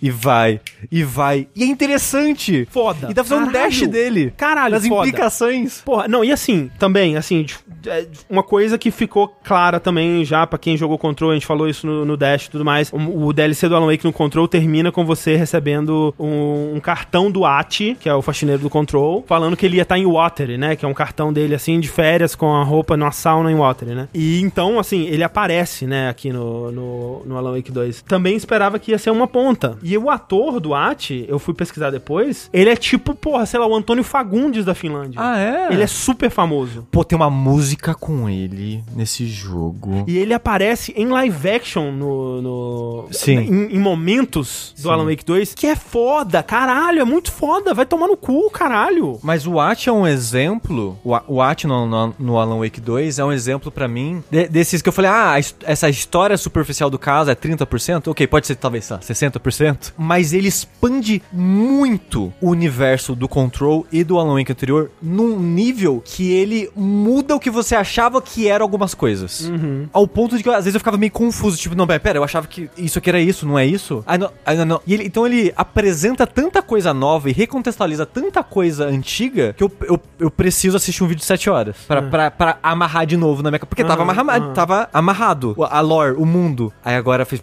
Foda-se. Não dá mais. É, tem que, tem que repensar tudo de novo agora, o, a lore do mundo. De, de uma forma positiva, assim, expa- expandiu de uma forma muito interessante que eu tô muito, muito curioso pra saber pra onde que vai. É. Alan Wake 2, né, Xi? Alan Wake 2. Eu, eu poderia falar desse jogo por horas. Por Anos. 7 horas. 18 anos. É. É, assim, é, reza aí ela ainda que a gente tem um programa que se dispõe a isso, né? Quem sabe É, no verdade. futuro. Só que eu quero muito fazer um dash desse jogo. Só que tem dois DLCs pra vir aí, né? Um DLC baseado em Night Springs e um DLC pra conectar mais o Control com o Alan É, Wake 2. Dito isso, a gente não esperou os DLC de Control e não Porque a fez gente falta, não, sabia, né? Sabia? É, Ah, mas a gente até Sabia, falou do DLC não, no. Não sabia que no- ia ser tanto, né? Sabia? A gente falou, a gente falou que era AWE no, no Dash. É, mas eu acho que o Night Spring dá pra esperar. Ah, Porque- É porque o Night Spring é no começo do ano que vem. o, o Night Spring vai ser o equivalente ao Foundation do, do Control, não vai ser porra tem coisa nenhuma. importante. Ah, não porra Então, nenhuma. mas o Foundation é importante, tem várias coisas bem legais no Foundation. Ah, tem nada. Ó, Assim, ó, eu queria dizer, o Foundation e o All, os dois DLCs do Control, apresentam aquela parada do Blasted, ninguém fala da porra do Blasted, o Blasted aparece de novo na Alan Wake 2. Ah, não, o Foundation não tem nada por O Foundation é sobre a origem da casa e, e a apresentação do Blasted, que vai ser o vilão do, do, do Control 2, fica aí a dica. Fica aí a dica. O Blasted Boy, né? Gosto muito dele. E que eu, eu acho que esse aí é o Blasted, e aparece na Alan Wake 2, não vou falar pra você. Fica aí a dica, tá bom? Pra vocês aí que queriam uma dica. Fica aí ela. É. Só pra comentar por alto, a gente jogou a versão de PS5, né? Isso é verdade, é. É, e a gente jogou antes do lançamento um pouco, é, e agora ela tem já alguns patches que tá melhor, mas a gente teve alguns problemas com alguns bugs, assim, várias coisinhas pequenas, várias coisinhas bem chatas, assim, várias, várias pequenas coisinhas mesmo, tipo, coisa de tipo, ah, pop-ups que paravam de aparecer, menu que parava de funcionar, Botão que não funcionava, tipo, ah, pra conversar com a pessoa aperta X, aperta X não acontece nada. Pra pegar É. um item aperta X, pe- aperta X não acontece nada. legenda desincronizada, esse tipo de coisa. Eu acho que são coisas que davam pra relevar, eu acho que no, no fundamental, no principal do jogo. Porque tem jogo que você joga e o jogo parece que tá sendo segurado por dois barbantes, assim, sabe? Não era a sensação do Alan Wake. Tipo, É, eram pequenos bugs. Na, na, na base dele, ele parecia sólido, assim, sabe? E eram coisas assim que você vê, ah, tipo, um patch tranquilamente corrige isso aqui, sabe? Não eram coisas que, tipo, que nem, por exemplo, sei lá, um, um Cyberpunk, você pensa, caralho, não, pra consertar isso aqui vai ser um trabalho. Não era esse tipo de coisa, assim, Eu sabe? consigo ver daqui um, dois meses o jogo já vai estar bem mais redondo. É, já. e no PC eu tenho visto que, tipo, obviamente ele é um jogo pesado, mas que não tá mal otimizado. É diferente, né, as duas coisas. Tipo, Eu vi gente falando que tá mal otimizado, mas o pessoal do Digital Foundry, por exemplo, fala que não tá. É, porque uma Então- coisa é você ser intencionalmente pesado e outra coisa é você, é, né, tipo, ter um jogo que nem é tão tecnicamente impressionante e não roda bem, né? É, e acho que são duas coisas diferentes, assim. No PS5 o jogo não crashou nenhuma vez comigo, não. É, também não. Mas. E, e sobre o jogo você é, pedir no mínimo uma, uma 2060, há gambiarras na internet pra rodar numa 1060 com tudo no mínimo. viu, Hum, Olha gente? aí, olha aí, olha aí. É, pesquisem aí na internet. Eu não sei os detalhes, mas eu já vi gente comentando sobre isso, principalmente incluindo no Discord do Jogabilidade. Estavam discutindo lá sobre isso, de rodar numa 1060. Tá aí então, é Alan Wake 2, mas Sushi, vamos dar uma nota naval para Alan Wake 2, porque Alan Wake 2, aliás, porque a nota naval é o nosso jeito de quantificar a nossa experiência com o jogo, não apenas em um número ou letra, mas em dois números ou letras. Que a gente faz tal qual uma batalha naval que a gente dispõe num plano cartesiano, dois eixos, um eixo X que equivale à interessância do jogo, que vai de 1 a 10, e um eixo Y que equivale à qualidade do jogo, que vai de A a J. Que nota naval você dá para Alan Wake 2, Sushi? Pode ir primeiro, Andrezinho. Pô, Porque eu, eu sinto que você fica muito reticente quando alguém dá a nota que você quer dar e você muda a sua nota. Então Mas eu vamos sempre, deixar eu sempre você vou primeiro. Então tá bom. Não, lá. você sempre vai por último, por isso que você não, muda. Não, é verdade. André, eu discordo dessa nota que você deu aí. Eu acho que você exagerou. Dito isso, a gente pode perguntar isso depois da nota, na verdade. Para Alan Wake 2, eu acho que 10 de interessância é muito pouco. Eu vou dar Nossa. 11 aqui. É, eu vou dar um, um C11. André não pode roubar. É C10. Vou dar um C10. C10 para Alan Wake 2. E é por isso que eu pedi pro, que eu pedi pro André ir na frente, porque eu sentia que a gente ia dar a mesma nota e o André ia mudar. Eu vou dar um C10 pro Alan Wake 2. AF, não tem nenhuma originalidade. Mas é, André, ele é uma sequência. Como é que você pode dizer que ele é interessante? Não é mesmo? É um absurdo. É Coloca então um C2 pra gente, 네, 괜찮아요, 괜찮아요. Concordo. C9. Alan Wake 2, então, um C10 tanto pra mim quanto para o Sushiba. Exato. Ah, só uma perguntinha. O Rafa e o Tengu não jogaram. Vocês pretendem jogar esse jogo? Eu gostaria muito. Eu tô esperando o Caio correndo comprar pra eu jogar. Entendi. Eu tô esperando o Sun Lake vir aqui em casa Exato. comer o negócio. É foda, Eu- né? Porque normalmente nesse caso eu compraria no, no Steam pra vocês dois jogarem, só que não tem placa de vídeo que aguente, né? Eu Não, não, e assim, a, a- meu PC não. Gente, quase nada. Não adianta, não. Aí é foda mesmo. Eu posso, posso provar. Não, não posso falar. Ah, no disso. Steam não tem, né? Tipo, seria Epic Games, mas foda. Entendeu? Computador. Negócio aí que roda Excel. Em algum momento, o Luiz, qualquer 4090 roda. Pô, qualquer, pô! Não, mas Né? é. Eu vou esperar o Caio, ele vai comprar em algum momento. Eu só queria falar uma coisa. Eu tô jogando um jogo que eu não posso falar qual no PC. Ele é Unreal 5. Hum. Eu descobri que no PC que eu tô usando é uma 2070 naquele PC, André. 2070. Hum. Ele não roda. Caralho. Não roda de forma nenhuma. A Ele minha é uma roda tudo 2070. no mínimo, travando, dropando frame e crashando. Incrível. Com tudo no mínimo. E eu, não é um jogo tão bonito assim. E é o primeiro jogo do Unreal 5 que eu tento jogar no PC. Aí eu tô tipo, caralho, o que aconteceu? Esse jogo é pesado pra caralho. GTA 6? Não, é, é aquele jogo lá, sabe? GTA 6. É. Eu ia falar, pô, vontade de, de comprar a versão física de Alan Wake 2, mas não tem, né? Não tem, então. Pois é. Né, e é foda. Por que não tem? Porque eles não fizeram. É, porque não quiseram fazer. Que loucura, nossa. É o futuro, 2023, Rafa. Fique com o tempo. Keep up. É, fique em cima. Atualize-se. Fique em cima com o tempo. Fique em cima com o tempo.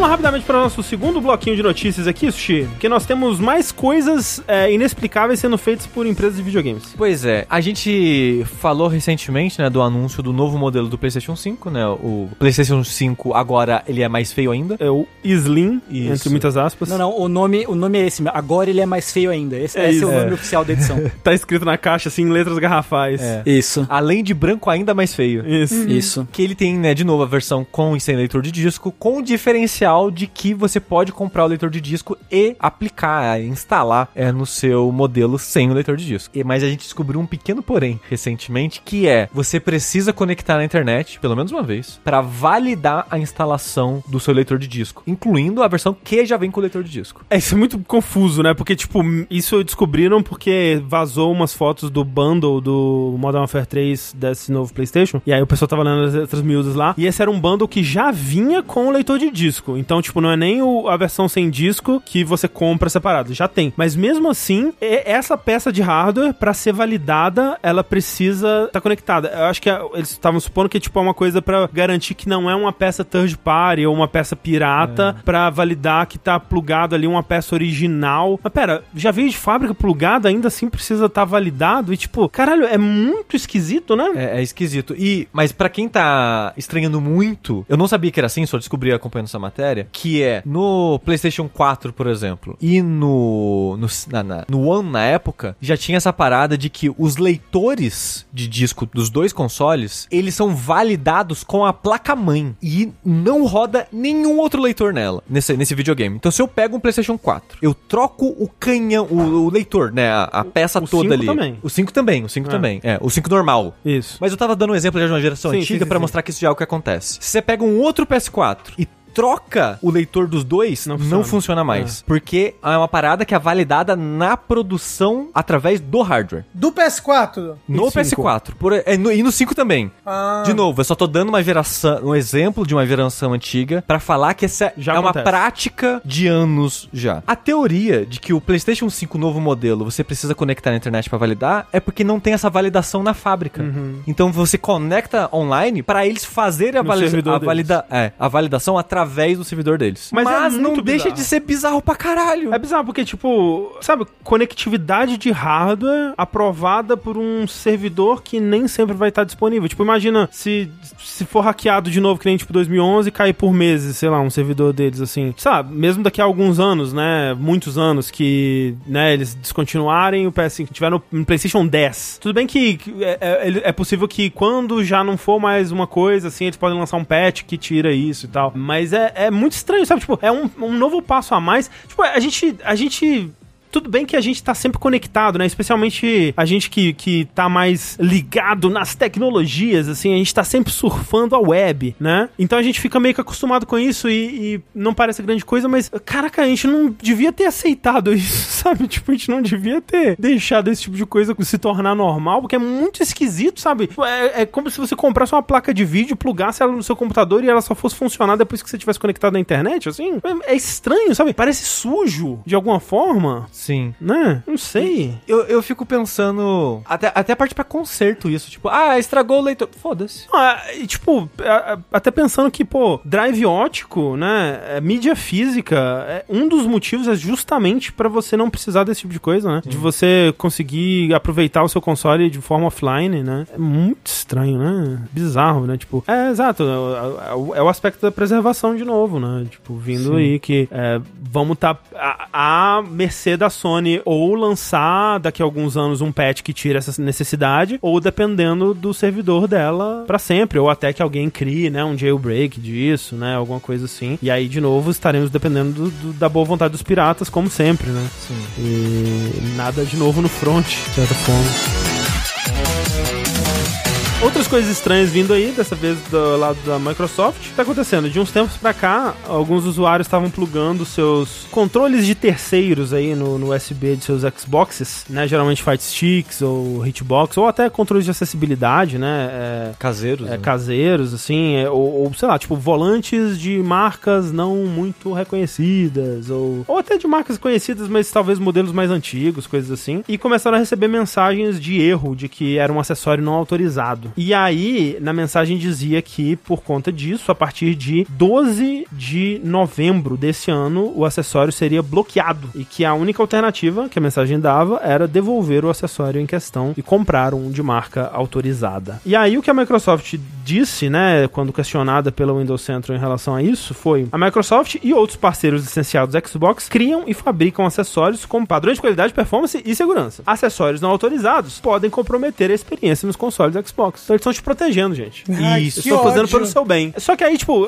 pô, tem empresas tecnicamente não licenciadas que até agora lançavam hardwares de super qualidade, hardwares muito elogiados, tipo a Brook, né, que inclusive o meu Fire Stick, o meu Hitbox é placa Brook, que foram pegos nisso, por exemplo, tipo, o- o- não são autenticados, eles não têm a, a autenticação oficial da, da Microsoft, estão recebendo essa mensagem de erro e imagino que outras também, né? E a gente começou a ver, né, no, no Twitter, Rafa, você mandou mais cedo, tipo, um usuário que não tava conseguindo mais usar o controle de acessibilidade dele, né? Exato. Na verdade, é é uma usuária. Ela. Usuária. É, ela, ela tem. Ela faz challenges no, no YouTube e. Mas, tipo, de uns anos pra cá, ela tá tendo problema de. problemas motores, alguma doença degenerativa. Ela continua fazendo, mas ela, ela, ela tem os seus próprios controles, sabe? Adaptados e tudo mais. E ela não vai conseguir mais utilizar esses controles no Xbox por causa disso. E tem a alternativa do controle oficial, né? O controle adaptativo do Xbox, mas é muito mais caro e, tipo, aí seria começar do zero, né? Tipo, Isso. criar de exato. novo todo um conjunto de controles e tal. Então é, é foda. E aí o que tá acontecendo, né? O pessoal foi investigar por que, que essa mudança agora. E o lance é que, até bem recente, é, para lançar um, um acessório. É,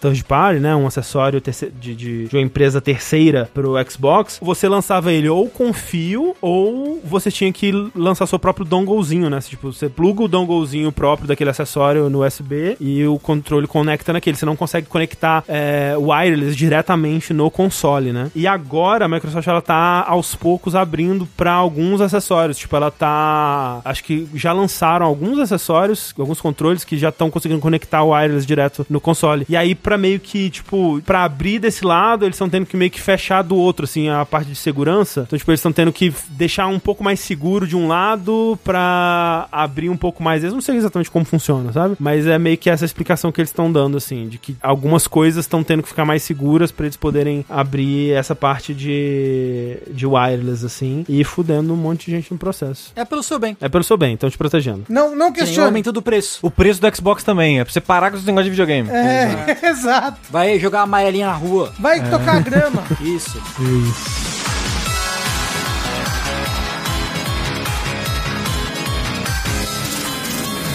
E a Nintendo também tem suas coisas malucas, né, Rafa? Como sempre. A Nintendo ela é constante nesse tipo de coisa. Né? Ela é Inclusive, essa constante. notícia aqui ela é uma não notícia, porque isso é sempre. O que acontece? A Nintendo, ela, como sempre, ela é muito antenada, né? Com, a, Sempre. com a- as comunidades competitivas, né? E tudo, né? E tudo mais. E ela lançou aí um novo conjunto de guidelines. Como é que eu posso dizer? Regras. Diretrizes. Diretrizes. De, de diretrizes pra torneios de Smash, né? É porque eles dividem entre torneios de comunidade e torneios profissionais, né? Uhum. E essas são mais pra torneios de comunidade, se eu entendi bem? É que eu entendia que pode ser pra tudo, porque. É. Não, é de, é de comunidade. É, São então- guidelines de, de, de torneios de comunidade mesmo. É, ok, é porque mais porque os, os- os torneios profissionais, acho que as guidelines são, podem ser ainda piores do que essas daí. O, o negócio é, é, é isso aí, é, de- é de, é de torneio de comunidade, isso aí. O, o que acontece é que a, a Nintendo colocou essa- essas, essas regras de torneio de comunidade que além dos torneios não, não, não poderem ser... ter- Torneio de Smash, né? Em, isso, Isso, é isso. bom dizer. torneios de Smash, eles não podem ser lucrativos, né? Tem que ser limitados a 200 participantes, não podem ter prêmios acima de 5 mil dólares, não podem ter patrocinadores e não podem usar nenhuma versão modificada dos jogos Nintendo. Tipo aquele Project M e tal. Exato. E não, não pode nem vender comida ou bebida no evento. Exato, ou merchandising. É, o merchandising. Incrível. É tipo- Parabéns, Nintendo. É, é uma- um conjunto de regra maravilhoso. É tipo falar, não faça um torneio, né? Ah. Não, não faça. É, eu tava, só pra, pra esclarecer, eu tava vendo aqui, é, essas guidelines valem pra qualquer jogo do qual a Nintendo tenha a, Ah. seja dona do copyright. Isso, Ah, então. então não é só qualquer Smash. jogo. É, não é, só Smash. jogo. Isso. É, e tipo, isso pra esses, essas diretrizes aí pra torneios de comunidade, são torneios que você pode fazer meio que sem ir consultar a Nintendo, né? Porque os torneios profissionais, você tem que pedir uma, uma autorização específica particular direto com a Nintendo, e aí é muito mais difícil ainda de você conseguir, tipo, só empresas, né, maiores e tudo mais vão conseguir. Que aí sim você consegue um, um pouco mais de, de uns limites maiores nessas, nessas limitações aí. Mas, né, pro, pra maioria dos torneios que acontecem, né, de comunidade, que geralmente são organizados pela própria comunidade de Smash, eu imagino que outros jogos também, Sim. Sim. essas são as novas diretrizes. Eu acho que hoje em dia você tem Smash, Splatoon, tem uma cena competitiva grande, e agora eu não consigo pensar em outro jogo atual que também tenha esse É. tipo de cena. Os que me vêm à mente agora são só meio Smash e Splatoon mesmo. Aquele jogo lá com o braço que estica. Arms. Isso, Nossa, Arms, né? pô. Como é que tá? Como é que tá a cena do ARMS aí? Como é que tá? Tá mais É, pra fizeram cima do- 99, do- pô, cena incrível. Não, é porque vai, vai ter a continuação, né? Que vai ter um mocinho amigo deles, o tal do Renato. Vai ser o Armes e Renato. Caralho. Senhor. Caralho. Oh, Essa foi, hein? Uau. Perguntaram de Mario Kart. É um jogo que parece que teria competição, Kart, né? Né? Kart não é Falaram- competitivo. Pokémon, Pokémon, eu vi até um pouco tempo atrás, tem torneio de Pokémon ainda, mas né, são escalas bem, bem menores realmente. E aí eu tava vendo, tipo, a reação do pessoal, né, da comunidade. os- tipo, o pessoal que, que tá tá ativamente organizando torneio, né, e tal. E o pessoal parece só cansado, né? Tipo, caralho, porque é, é como o Rafa falou, é uma não notícia. A Nintendo... De novo. Pô, quem lembra, né? Lá em 2013 que ela tentou tirar o Smash Melee do, da Evo, que ela, tipo, direto notícia da Nintendo fechando o torneio e tipo fechando o torneio assim, faltando dia, sabe? Depois que o pessoal já gastou milhares de dólares organizando e aí o pessoal perde o dinheiro e o pessoal tá só cansado, tipo, caralho, tipo, ninguém, sabe? O pessoal não quer mais. E é foda, tipo, caralho, o pessoal só não quer mais, sabe? E, e, velho, o pessoal é apaixonado, o pessoal só quer jogar o seu jogo, sabe? Puta que pariu, velho. É, tipo, o, o, o Hungry Box ele falou: Ah, eu vou continuar fazendo igual até os advogados da Nintendo chegarem em mim. Que Foda-se. é tipo amanhã, sabe? Porque Nintendo, realmente eles exato. vão. Tipo, a Nintendo vai mandar os Pinkertons atrás do Hungry Box. Exato. É. Ah, Eu acho que ninguém Caralho, né? odeia tanto a própria comunidade como a Nintendo. Conta a Nintendo, é Nossa, verdade. É dúvida. impressionante. Nossa, é, é- tá- cara, é, muito revoltante, doido, é- cara. é absolutamente muito revoltante. bizarro. Cara, não dá pra entender, velho. Caralho. É porque tem um executivo mexicano na Nintendo. Exato. E aí, Maldito. Foi o mesmo, foi o mesmo. é o mesmo, é o mesmo. O É. mesmo da Microsoft. Isso. Ai, ai.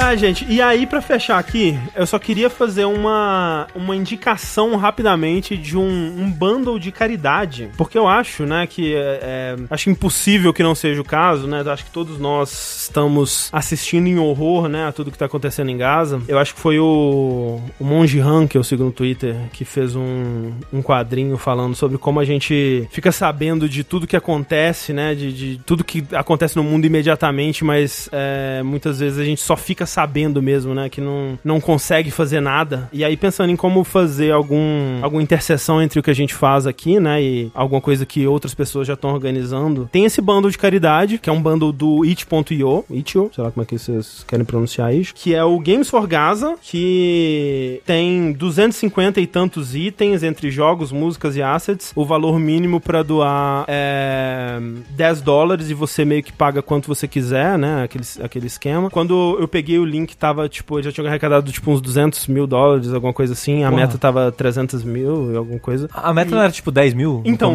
originalmente era 10 mil, e aí eles estão, tipo, Ah, toda vez ok, que bate a meta, dobra a meta, que era Ok, aquele sim, clássico. E toda a arrecadação vai pro MAP, ou MAP, que é, é Medical Assistance for Palestinians. Que, né, todo, todo esse dinheiro vai pra assistência médica. E é, é aquela coisa, né? Eu não, ah, definitivamente não vou entrar aqui em, em, em querer discutir ou explicar. Definitivamente não me sinto apto ou preparado pra entrar nesse assunto, mas é, é, só quero colocar a parte mais simples e, e na qual eu imagino que todos nós aqui conseguimos concordar, que são, porra, pessoas civis, inocentes, presos, né, pegos no meio dessa desgraça, desse genocídio, é, que precisam de, de ajuda e, né, algum, alguma coisa que a gente pode fazer que tá, de alguma forma, relacionada aqui com o nosso mundinho de, de videogames, né? Exato. Alguma, alguma, quem puder. alguma coisa mínima sequer que esteja no nosso alcance, né? Então, quem, quem puder, né, quem tiver interesse, tipo, eu tava dando uma olhada nos jogos, tem jogos da, né, da Necrosoft, tem uns jogos que parecem muito interessantes, visual novels, RPG, é, também bastante música,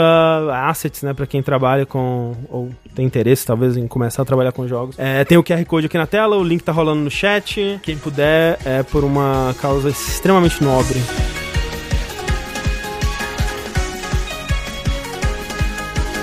Vamos então pros finalmente, Rafa. Eu sei que você tem é, assuntos teiosos para tratar conosco. Olha aí, André. Nessa última semana, eu caí em tentação, né? Que eu, Hum. eu tava jogando outros jogos, aí tava mu- muita gente falando, né? Não, Miranha 2, Miranha 2, Miranha 2, Miranha 2. E ouvindo você e o Pelux falando, eu tava, caramba, eu preciso muito de Miranha 2 na minha vida agora. Preciso saber essa história. Hum. né? E eu fui lá pro Miranha 2, eu fiquei enterrado nele aí por uns dias, terminei. Ainda não platinei porque precisa fazer umas coisas que eu preciso ver como é que faz. Tipo, ah, tem que ir de uma região até a outra só planando, né? E eu não sei Sim. qual região. Ah, tem que usar. É bem legal esse, esse achievement, inclusive. Tem que usar o poder tal 30 vezes. Então. Uhum, uhum. Mas eu, tipo, eu comprei tudo dentro do jogo, peguei todas as coisas de todas as regiões, fiz todas as missões tudo mais. E, André, ele é muito bom mesmo, né? Quem diria? Quem diria? Ele tem. Eu gosto que, que, que ele é dividido em três partes, né? Ele é locomoção, combate e variedades. Variedade, é um bom, bom jeito de definir. né? Porque ele coloca vários minigaminhos, Uhum. né? E às vezes que é um, um, um minigame que aparece uma vez, duas vezes, Sim. sabe? Em diversos momentos pra quebrar, assim, né? O ritmo do jogo. É o que eu tava falando, tipo, ele nunca se repete muito, né? Mesmo em atividades, por exemplo, ah, atividades de, de pesquisa, sempre muda alguma coisa, né? Ele nunca vai te fazer fazer 5, 10 vezes a mesma coisa, assim. É, tipo, na- nas atividades de pesquisa que eu achei muito engraçado que elas ficam nos telhados das casas, assim, tipo. É, não, é. Como é que você tá. é, assim, Absolutamente nenhum sentido. você- Então, é, ó, ó, é até engraçado, eu não juro, juro que eu que não é zoeira, mas a dissonância ludo-narrativa desse jogo Fortíssima. é, é realmente forte, é muito engraçado. Que, eu- que eu ficava pensando assim, caralho, como é que, que, que esse culto aqui tem 500 mil pessoas nele, assim, sabe? Não, é doideira. é. Não, o pessoal do Craven, caça- assim... Exato, quantos caçadores é do Craven muito caçador, Como é que eles é entraram gente. nos Estados Unidos? Quantos aviões, né? Caralho. É, Você vê, tipo, três aviões chegando, não cabe aquele tanto de gente, não. Nem fudendo. Bem, videogames, né? Videogames. É, inclusive, em momentos não relacionados à dissonância narrativa, mas em questão de história mesmo, tem uns negócios que eu fico. Nossa, essa, a solução pra esse problema aqui foi magia. né? Porque o, o, o, o poder desse personagem é magia, praticamente, né? E aí ele foi lá e fez uma solução mágica. Aí, tipo, nós entramos na sua mente e fizemos tal coisa. Magicamente. É, de um jeito que não tinha sido apresentado da primeira vez que esse personagem aparece, né? É, exato. Ele, ele, ele, ele tem várias dessas coisas, assim. Sim, né? sim, sim. várias conveniências na história, mas no geral gostei bastante da história. Eu achei que, vamos dizer, a parte final dela, é, eu não gostei tanto quanto ela tava até então, né? Vamos dizer que ele, ele, ele é bem parecido com o primeiro, que ele tem um, um grande momento final, assim, tipo um terceiro ato, por assim dizer. Eu Certo. sinto que o primeiro e o segundo ato são mais interessantes pra minha história do que o terceiro ato, e o final do segundo ato, a resolução dele, também não acho acho tão bacana assim. Eu não queria que aquele personagem tivesse tido o que ele teve. Porque ele, ele, ele, ele conseguiu o que ele queria. Ele não merecia. Não lembro de quem você tá falando. Me dá mais umas dicas. Tem um vilão aí. Ele vai falar o nome. Tem um vilão do segundo ato, certo? Tem? Quem que é? Não, não fala, Rafa. É, tá bom. Como é que ele se veste? É. Ó, vou te dizer, em questão desse vilão do segundo ato, eu sinto que eles fizeram um excelente trabalho, pelo menos pra mim, de me fazer odiar ele. Nossa, ele aparecia, eu tinha ódio dele. Caralho, que filha da puta. Porque, assim, essas pessoas na vida real, pessoas que fazem o que ele faz, não com, não com animais, eu já. É, com animais eu já odeio. Né? Já é o que me dá muito ódio. Quando essa pessoa extrapola para seres humanos, eu fico mais ódio ainda, sabe? Ah, entendi, entendi. Já sei quem, quem você tá falando, ok. E, tipo, nossa, que ódio que eu tinha. Cada vez que ele aparecia na tela, Ah, eu de fato ele teve o que ele queria. Mas, ah, Rafa, você não sentiu que ele. Você você acompanhou a história dele? Acompanhei, eu sinto inclusive que poderia ser mais. mais explícita a história dele, não é? Tá, eu, tá. eu, eu, eu, eu senti o. Eu Dark senti o, Souls demais. eu senti o patos dele, eu senti, eu, eu senti a, a humanidade dele ali É, no final. eu tenho certeza que é um tigre. Eu senti que o final que ele teve foi merecido, assim. Eu fiquei. Eu fiquei feliz por ele. Pera, esse termo pato, você viu? É, é do Alan Wake? Alguma não, coisa que é eu de vi. Final Fantasy XVI, gente, pelo amor de Deus. Não, é que teve alguma coisa que eu vi esses dias que Não, é tava do control, discutindo é o patinho de patos, borracha. Que tava discutindo o termo patos. é de do teatro grego. Isso. É, mas então, eu- é... mas a história é bem legal, a apresentação é bem legal. Teve um negócio que eu previ que ia acontecer, e isso ninguém falou, só um moço no Twitter falou, que desacreditou em mim e foi verdade, aconteceu no jogo. Não lembro também. Umas, umas decisões estéticas em relação a roupas de certos personagens ali no final, muito questionáveis. Uma branca, você fala? Não, uma outra, que é azul, vermelha, branca. Você não gosta? Nossa, achei muito feio. É Nossa. mesmo? É. Caraca, tem uma variação dessa roupa que é com um. quase um arco-íris, assim, passando.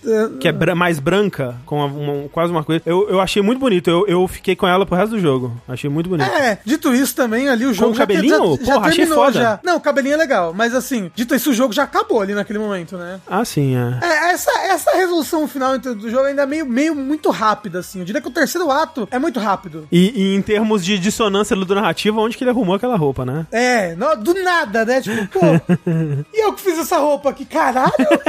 E fazer sua redação? Já pensou em É, fazer sua exato, e a redação? sua redação, é verdade. Isso você quer procrastinação igual, em, em igual eu. Igual. Platinei pouco- três jogos. E, e postar o vértice, cadê? Inclusive, os inimigos finais, assim, ali, eles são muito irritantes, nossa. E pra mim, ele- eles trazem o pior aspecto do combate do jogo pra mim. Que eu gostei do combate, sinto que ele melhorou muito em relação a um. É mesmo. O sentimento dele tá bem gostoso. Sim, eu, eu, eu achar, acho, acho um mais bagunçado. Né? Tem momentos, tem momentos de- de- de- do combate que ele fica bagunçado demais. E eu sinto que te- tem a ver com o que, com o que eu acho que é bem ruim no combate desse jogo. Que é quando ele pede respostas específicas pra ataques específicos. E quando tem inimigo demais. Por exemplo, o jogo ele mostra pra você que tem algum perigo pra te atingir em cima do Homem-Aranha, certo? Certo. que é pra quem você tá prestando atenção o tempo todo na tela. Esses ataques específicos, ele mostra o ataque em cima do inimigo. É. E são ataques, e você sabe qual ataque você tem que, que ou desviar ou defender pela cor. Ou da Perry. É. Pela cor. E aí, às vezes tem muito inimigo, e um inimigo aqui vai usar um ataque que precisa desviar, o outro ele vai precisar um ataque que precisa defender, e não é em cima do Homem-Aranha, que é quem eu tô prestando atenção o tempo todo, é por isso que o, o efeito fica em cima da cabeça dele. E aí eu tomava esses ataques e eu ficava puto. Assim. E quando era, quando era ataque só de defesa, ainda tava bem. Quando ele introduziu o ataque que você tem que desviar, aí eu, pô, putz, não, quebrou. Não. O de desviar, eu senti isso também, porque eu, eu achava que podia ser uma cor um pouco diferente, porque ele parecia às vezes meio branco, né? Porque ele é tipo azul, mas ele é um É. azul clarinho, assim. Aí eu achava difícil de, de identificar. Tipo, pra mim podia, se fosse uma cor mais gritante, tava de boa. Eu não, eu não Ou tinha então, esse se, problema. essa- se, se aparecesse no Homem-Aranha, pra mim tem esse problema É. de não aparecer no Homem-Aranha. Isso de ser Homem-Aranha pra mim não foi um problema, não. Mas, é, eu, de fato, o de desviar eu tive problema. Sabe uma coisa de diferente da maneira que vocês dois jogaram? Hum. Você jogou no monitor sentado na frente dele. O Rafa tá sentado no sofá jogando na TV da Tem sala. isso também, tem isso também. Eu acho que isso pode deixar mais difícil o Rafa ver a tela inteira de uma vez só. Será que não é o contrário? Eu tô mais perto do monitor? Eu Não, tenho mas mais facilidade tá- de ver vê- coisas quando eu tô no monitor É, do bom. que quando eu tô na TV. É, eu acho que sim, talvez. Mas assim, de fato tinha momentos ali que eu tava, sei lá, respondendo um crime e, tipo, certeza que dois inimigos usaram um ataque que eu precisava desviar e outro que eu, podia, que eu só podia defender ao mesmo tempo. sabe? É, os inimigos, ele- ele- eles não estão fazendo as regras do filme de Kung Fu direito, sabe? De esperar cada um tempo. E às vezes me irritava. De fato, a parte que eu menos gosto do jogo é o combate, porque as a, parte de, de travessia, fenomenal, assim, é muito gostoso. Nossa. E, e sabe o que eu acho engraçado? Que eu acho que 80% do jogo eu voava ou planava. Eu pouco. Eu pouco ficava me pendurando em teia nesse jogo, porque voar e planar é tão legal e você consegue fazer tantas coisas e manobras pra se manter voando o tempo todo. É, eu gostava justamente de usar tudo, assim, tipo, todas. to- misturar todas as coisas. Ir da, da, da planada pra, pra teia, e, e aí pular num ponto e fazer aquele salto, e aí usar uma manobra e o pulo. Então, mas é, é, Achava é foda. muito legal, é muito gostoso. E assim, vai- é, eu tava pensando, pô, vou voltar pro Miles Morales depois, né, pra, pra jogar, porque eu só vi a história no YouTube. Que eu falei, não, eu vou jogar, vou jogar direto dois, foda-se. Aí eu vi, vi a história no YouTube, pensando em voltar, mas, pô, sem a, a- a planadinha, não vai ser a mesma coisa. Né? Inclusive, o mapa desse jogo tá muito legal. Nossa, ele, ele é bem maior do que um, eu achei que ele ia, ser, ele ia ser só um pouquinho maior que um, mas a área que ele expande é praticamente o dobro da área do, do primeiro jogo. É, né? Do, do primeiro é, sim. É, e tipo, sinto que Nova York tá muito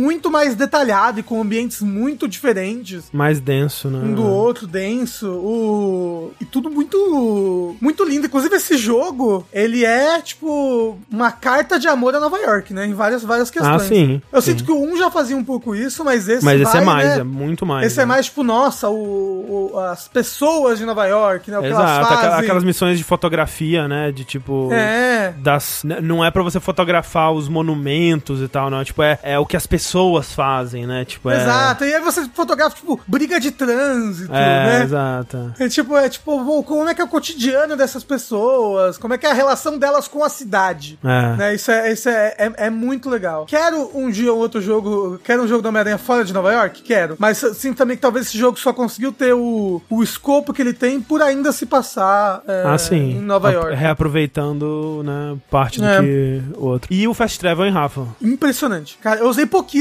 porque eu, tipo, eu ia de um lugar pro outro. Você consegue se locomover tão rápido. Isso é impressionante, porque esse jogo, pra mim, ele é tipo, ca- cara, nova geração. Nova geração é isso. A cidade, parece que a cidade toda está o tempo todo carregada. É. Então você consegue muito rápido. E no Fast Travel, que você tá do outro lado da cidade, você aperta no mapa, faz. zzz, puf, e de repente dá um zoom no mapa 3D e você tá lá. Já, é tipo, caralho, que absurdo. E, e o jogo, tipo, ele, ele, ele sabe, ele, ele fica tirando com a sua cara, ele, ele quer ele quer se mostrar, né? Então ele, ele no meio da- das cutscenes, ele viaja pela cidade em alta velocidade. Ah, né? lo- lo- Logo na, na primeira que, tipo, o- É. o, o Miles é arremessado. Isso. E ele anda bairros da cidade, assim. Aí ele pega, se joga de novo e vai, tipo, nossa, e, tipo, tudo uma velocidade altíssima. E, assim, vários momentos muito Hatch Clank, né? Ah, total. Não, aquela Não. missão com a, com a gata negra. É. Foda. Caralho, vocês reaproveitaram total o Hatch Clank aqui, que bacana. É muito foda. Inclusive, o começo do jogo, né? É realmente assim, tipo. Pô, os melhores começos de jogos de videogame, assim, tipo God Desse of War tipo, 3. né? É, sim. Sabe? É, é muito impressionante, uma escala muito louca. É, até, tipo, acho que o jogo nunca mais chega na escala do começo. Em relação a ambiente, destruição, sabe? Ah, não, em, em escala, não, né? Tipo, em tamanho de inimigo, mas, tipo, eu acho que, pô, a, a- aquela missão do, do lagarto é muito foda. A do lagar- Não, não, não, não. É, é, tem, tem várias. Aquela missão. Tem uma missão que você tá perseguindo o Venom, que é muito foda. ah, tem, tem várias, tem várias set pieces bem maneiras. É. Mas eu, eu digo em questão de escala, sabe? Sim, sim, de escala é aquela mesmo. Mas. Gostei muito do, Do jogo. Lizard, desculpa, gente. Eu disse É, lagarto, nossa, é puta Lizard. que pariu, que ódio desse É um, negócio. um agafe aqui, gente. Foda. Você sabia dessa, Tengu? Sabia, né? Sabia, fiquei sabendo, fiquei sabendo. É, foda, muito triste. Inclusive, falando no Lizard, no, no Spider, é, teve uns momentos da legenda que me decepcionou, assim. Eu tô jogando com áudio em inglês e. e mas tava jogando com a legenda em português e, tipo, pô, galera, não, porra, vocês perderam todo o- o- a questão dessa missão, o- a, a grande coisa dessa missão, você não botou na legenda. Por quê? Eu não lembro. Micro spoiler, aliás, spoilerzinhos, tá? Tem um personagem que ele fala na legenda, tipo, e eu vou trazer destruição e morte. Na legenda. No inglês ele fala, ah, sei lá, eu vou trazer é, destruição e carnificina. Ah, sim, sim. Né? Claramente ele tá fazendo uma ilusão ao, ao inimigo, carnificina. Exato, Tipo, exato. e ali o que tá Perderam. acontecendo, você fala, porra, isso daqui é um gancho pro carnificina no futuro. É porque o nome desse personagem não vai ser Carnificina, vai ser Carnage. Ah. Então não ia fazer sentido, entendeu? Oh. Ah, não, gente, não é um spoiler, é só uma fala de um personagem. Era spoiler, né? Era spoiler, e aí Por isso que todo eu mundo falei que tem tomou. spoiler. Mas Toda fala é só uma fala, Rafa. Só uma fala. Mas eu, eu, eu, pensei, eu lembro disso, é verdade. Fora isso, eu tive, eu tive muito bug em alguns momentos. Meu, meu, meu jogo crashou umas cinco vezes, pelo menos. Em final de cutscene, às vezes ele crashava. No O meu ele só crashava quando eu dava reload, checkpoint, assim. Ah, mas ele não era bom em download das coisas? É, aparentemente. Às vezes ele é bom demais, aí ele crasha, entendeu? O videogame não acompanha. não acompanho. É, e eu tive, eu tive o bug do, do Tofu Morales também. Ah, é? Você teve? Eu não tive, não. É, eu, eu, eu, eu postei no Twitter, inclusive. Ah, Foi depois que eu zerei o jogo, aí eu fui mudar a roupa do Miles e ele virou um quadrado branco, assim. Aí eu fiquei andando de quadrado branco na cidade. Mas peraí, então, rapidamente, qual roupa você mais usou pro Miles, qual roupa você mais usou pro Peter? Eu, eu tenho que usar a roupa da história. Eu só usava Ah. as roupas que eles têm na história. Aí é foda, né, Rafa? É, eu, eu- a- até trocar de cor eu trocava pouco. Mas eu liberei todas as roupas. Eu usava a roupa de, de Daft Punk do, do Miles, que é a melhor roupa de Homem-Aranha que já foi feita. E pro Peter eu usava a roupa do Tom Holland, do, do segundo filme, aquela preta e vermelha. Que é muito bonita. Então, ó, tem umas roupas muito legais. Nossa, muito, muito, muito, muito legal. Tem aquela roupa do, do Cavaleiro Aranha. Nossa, é muito foda. Só que, então, mas não é, não é, não é, não é o, ca- o canônico que tá acontecendo ali, entendeu? Não, então, tem umas roupas que é muito maluca que eu não usaria, mas tem umas que encaixa, pô. Você acha que a do Daft Punk encaixa com o Miles? Ah, não muito. é tão legal. É. Mas no, no geral, gostei muito do jogo. Admito que ele me irritava algumas horas com o, o combate dele. Aquele desafio do. O primeiro desafio do mistério é tão distoante do resto do. É, é desbalanceado pra caralho. Nossa, é tipo. Eu, eu, eu, eu, eu- eu fiz ele primeiro, né? Até pensei, porra, os- acho que os outros vão ser, né? Todos assim, vou ter que, sei lá, voltar em todos eles pra pegar ouro. Aí os outros foram uma- um passeio no Tranquilos. parque. É, exatamente, minha experiência foi exatamente isso. E aí, eu, e aí eu volto pro primeiro eu consegui fazer, tipo, 2 minutos e 3. Aí eu falo, porra, caralho. E eu tô apelando muito e não, não tá divertido. Inclusive, eu, eu, eu costumo não gostar desses desafios de tempo, de combate com tempo, porque no Homem-Aranha eu, eu, eu não gosto de jogar com eficiência, com eficácia. Eu gosto de jogar bonito. Eu gosto de fazer os combos bonitos, eu gosto de esperar o inimigo atacar pra fazer um... É, joga com um variedade, counter, né? Isso, Exato, é. exato. E aí, tipo... eu também, eu também. E aí, tipo, quando ele me obriga a jogar rápido, eu sinto que eu tô no God of War. É quadrado, quadrado, triângulo, quadrado, quadrado, triângulo. Eu tenho que achar só a coisa mais eficiente possível e ficar repetindo, sabe? Ah, então, mas aí no caso a coisa mais eficiente possível é usar todas as habilidades, né? Tipo, só o poderzinho, poderzinho, poderzinho, poderzinho. É, poderzinho. então, sei lá, não, não, não gostei, mas como eu falei, gostei muito mais do combate nesse jogo, acho que ele tá bem interessante, exceto os inimigos finais, começa a ficar muito chato, que eles escapam do seu combo, eles às vezes são muito agressivos, eles parecem o Power Ranger do mal. Parece. Põe colorido do mal. Mas se eu pudesse, se eu pudesse botar as minhas impressões desse jogo num plano Ah, é verdade, é cartesiano, verdade. Vamos lá. Olha aí, ó. Tá salvo a, minha nota naval do Mironha 2 que eu dei no vértice passado, que no caso foi um A7. A7. Bem impressionante. Um A7 para Mironha 2 e Rafael Cuina, é, qual é a sua nota naval para Mironha 2? Quer dizer, Marvel's Spider-Man tchau. 2. É, olha só, eu diria que alguns pontos dele pra mim ele é um A. Como eu falei, travessia dele é um A. O, eu gosto muito do da história dos personagens em si. Eu acho que ele é, é- é bem interessante, né? Eu diria que não é um A porque, como eu falei, fiquei meio é, com alguns desenvolvimentos, algumas conclusões assim. Não seria um A porque o interessante é número. Exato. Mas em bondade, não seria um A em bondade. Gostei muito E do que eles maldade. fizeram com Tem que ter um. Ter o, tem, o terceiro eixo é a maldade. né? e em maldade, quanto que você dá pra esse jogo? Ó, eu, eu gostei muito das missões da Mary Jane, achei bem legal. Mais legal, né? Eles conseguiram deixar elas mais Exato. E eu eu fiquei- achei ela, ela, ela como um personagem bem mais interessante também nesse jogo. Pô, e eu, eu fiquei feliz porque, tipo, ela, eu- a Mary Jane foi tão criticada no primeiro que eu pensei, ah, eles, eles vai, vai ser só Miranha nesse. E não. Pô, e eu, go e eu gosto Enfim. da, Mer da Mary Jane Pô. no primeiro porque é uma quebra, sabe? Tem aquela missão com a menina que o Miles gosta, a menina surda. Exato, Que é, é. bem diferente, que aí você vê, tipo, a, né, você joga na perspectiva dela, assim. É, e aí a- tem a- todo a- um jeito diferente dela perceber o mundo. E fizeram uma missão só pra isso, sabe? Tipo, E é uma caralho. missãozinha, assim, é bem, é bem, É. bem bacana. Como eu falei, tem vários momentinhos de gameplay único, assim, é, é muito legal. Mas, eu diria, eu acho que eu vou, André, de B8. B8, B8. É, Eu, eu ainda acho mais interessante, talvez, do que você tenha achado, mas ele, ele me perde uns pontos no combate, nesse negócio das respostas específicas, que realmente me irritou, e os inimigos finais, que tá chato pra caralho. Tá, assim, B parece bastante até do quanto que você disse que não gosta do combate. É. Não, mas é que tá. O combate pode puxar ele pra baixo, mas, o- como eu falei, a travessia puxa muito ele pra cima pra mim. É um negócio muito impressionante. E é um negócio que é realmente que grita nova geração de um jeito que eu sinto falta é, do- dos limites técnicos dos videogames serem puxados nesse nível, sabe? E é. É que você não jogou Alan Wake 2 ainda. é... Exato, eu não joguei Alan Wake 2. É, esse, esse é o problema. Vai abrir seus horizontes. É, Dito mas- isso, mas- inclusive, depois de Alan Wake 2, quero atualizar minha nota aqui. Vou colocar um H3 para Miranha 2. Mas dito isso, o, o Alan Wake 2 no, no PS5 e o Alan Wake 2 rodando no Ultra, no talo do PC, é outro jogo. Mentira, não é outro jogo. Mas o Ray Trace faz diferença. Ah, sim, eu tava vendo alguém jogando no, no máximo, assim, é É, loucura. toda vez que eu vi um espelho no PS5 e não tinha É. reflexo, eu ficava, caralho. Eu, porra, eu vi alguém jogando com Ray Trace e falei, ah, é por isso, tem espelho nessa porra, caralho. O Homem-Aranha tem espelho. é verdade. E o Homem-Aranha tem Ray Trace, né? É. É, então, e uh, sabe o que eu achei legal? O Homem-Aranha tem aquela técnica de, de fazer os apartamentos, né? Os, é, tem, tem, tem os apartamentos impossíveis, né? Os Inclusive. apartamentos fake, aham. E agora tem pessoas, às vezes, dentro dos Ah, é? apartamentos. Não reparei. legal. É, e eles até estão se mexendo, estão comendo, estão sentados trabalhando, é bem bacana. Você Ah. viu as, as babá conversando, Rafa? As babaca? Isso, isso, As eu- isso eu babás. vi no Twitter, o pessoal Ah. postando. É muito O pessoal bom. achou duas pedestres que são duas babás, e elas estavam conversando sobre a vida de babá no Miranha, assim. Ah, que E legal, é uma nossa. conversa muito impressionante. Deve ter sido muito divertido improvisar aquilo. É, Porque, Porque é uma conversa maluca, assim. Você começa, começa a falar umas coisas completamente.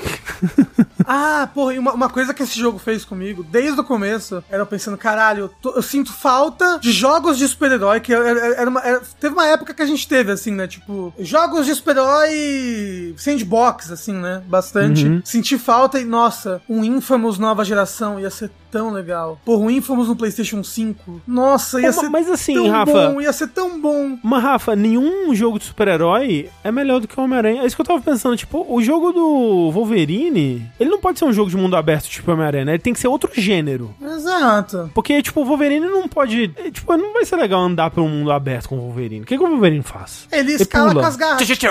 Ele faz tchá-tchá-tchá-rai, exato. Tchá-tchá-tchá-rai. Você vai chegar assim num pedestre falar tchá-tchá-tchá-rai. é isso, aí foda-se, né? Você segue sua É, vida. não, mas porra, imagina eh, poderes elétricos assim, porra, ia ser muito irado. Ia ser muito legal uns poderes elétricos. Ou, tipo, realmente poder voar, sabe? Entre os edifícios. Porra, ia, é- ia ser foda, ia ser foda um Infamous novo. Alô, Sucker Punch. Não, Sucker Punch tá fazendo um não, jogo não, de né, ninja. Tava, uh, você depois tá fazendo Ghost of Tsushima 2, né? Provavelmente. Então tá, gente, é isso. Então, esse foi o nosso vértice. Muito obrigado pela companhia de todos vocês. E enquanto eu não me torno eletricidade que voa pela cidade, ainda me chamo André Campos. Não é um loop. É um oceano. E eu não sou ninguém. Que isso?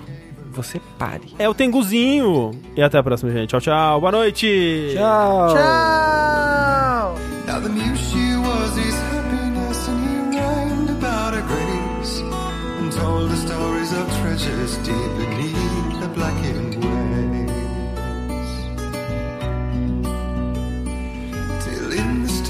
of wonder still in its misty crown. The knew she went down to the lake, and in the waves she'd drown. And now to see your love set free, you will need the witch's cabin key.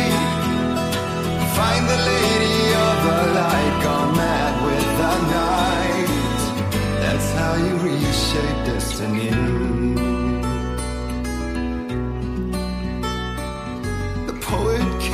to the lake to call out to his dear. When there was no answer, he was overcome with fear. He searched in vain for his treasure lost, and too soon the night would fall, and only his own echo would wail back.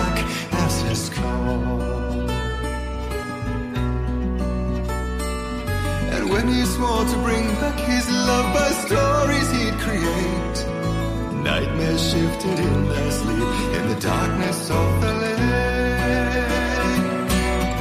And now to see your love set free, you will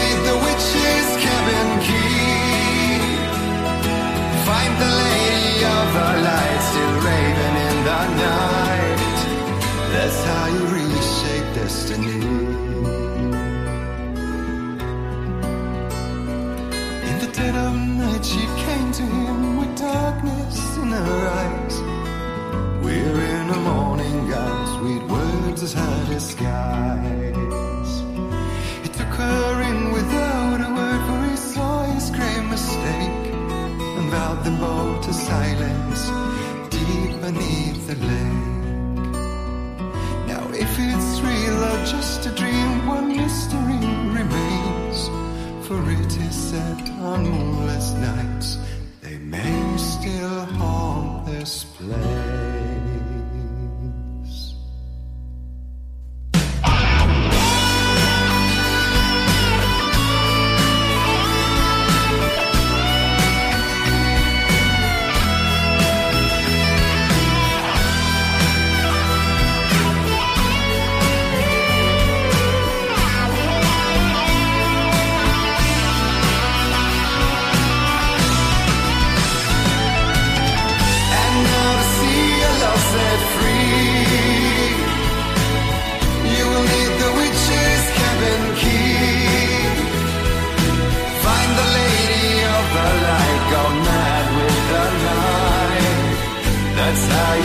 shared destiny.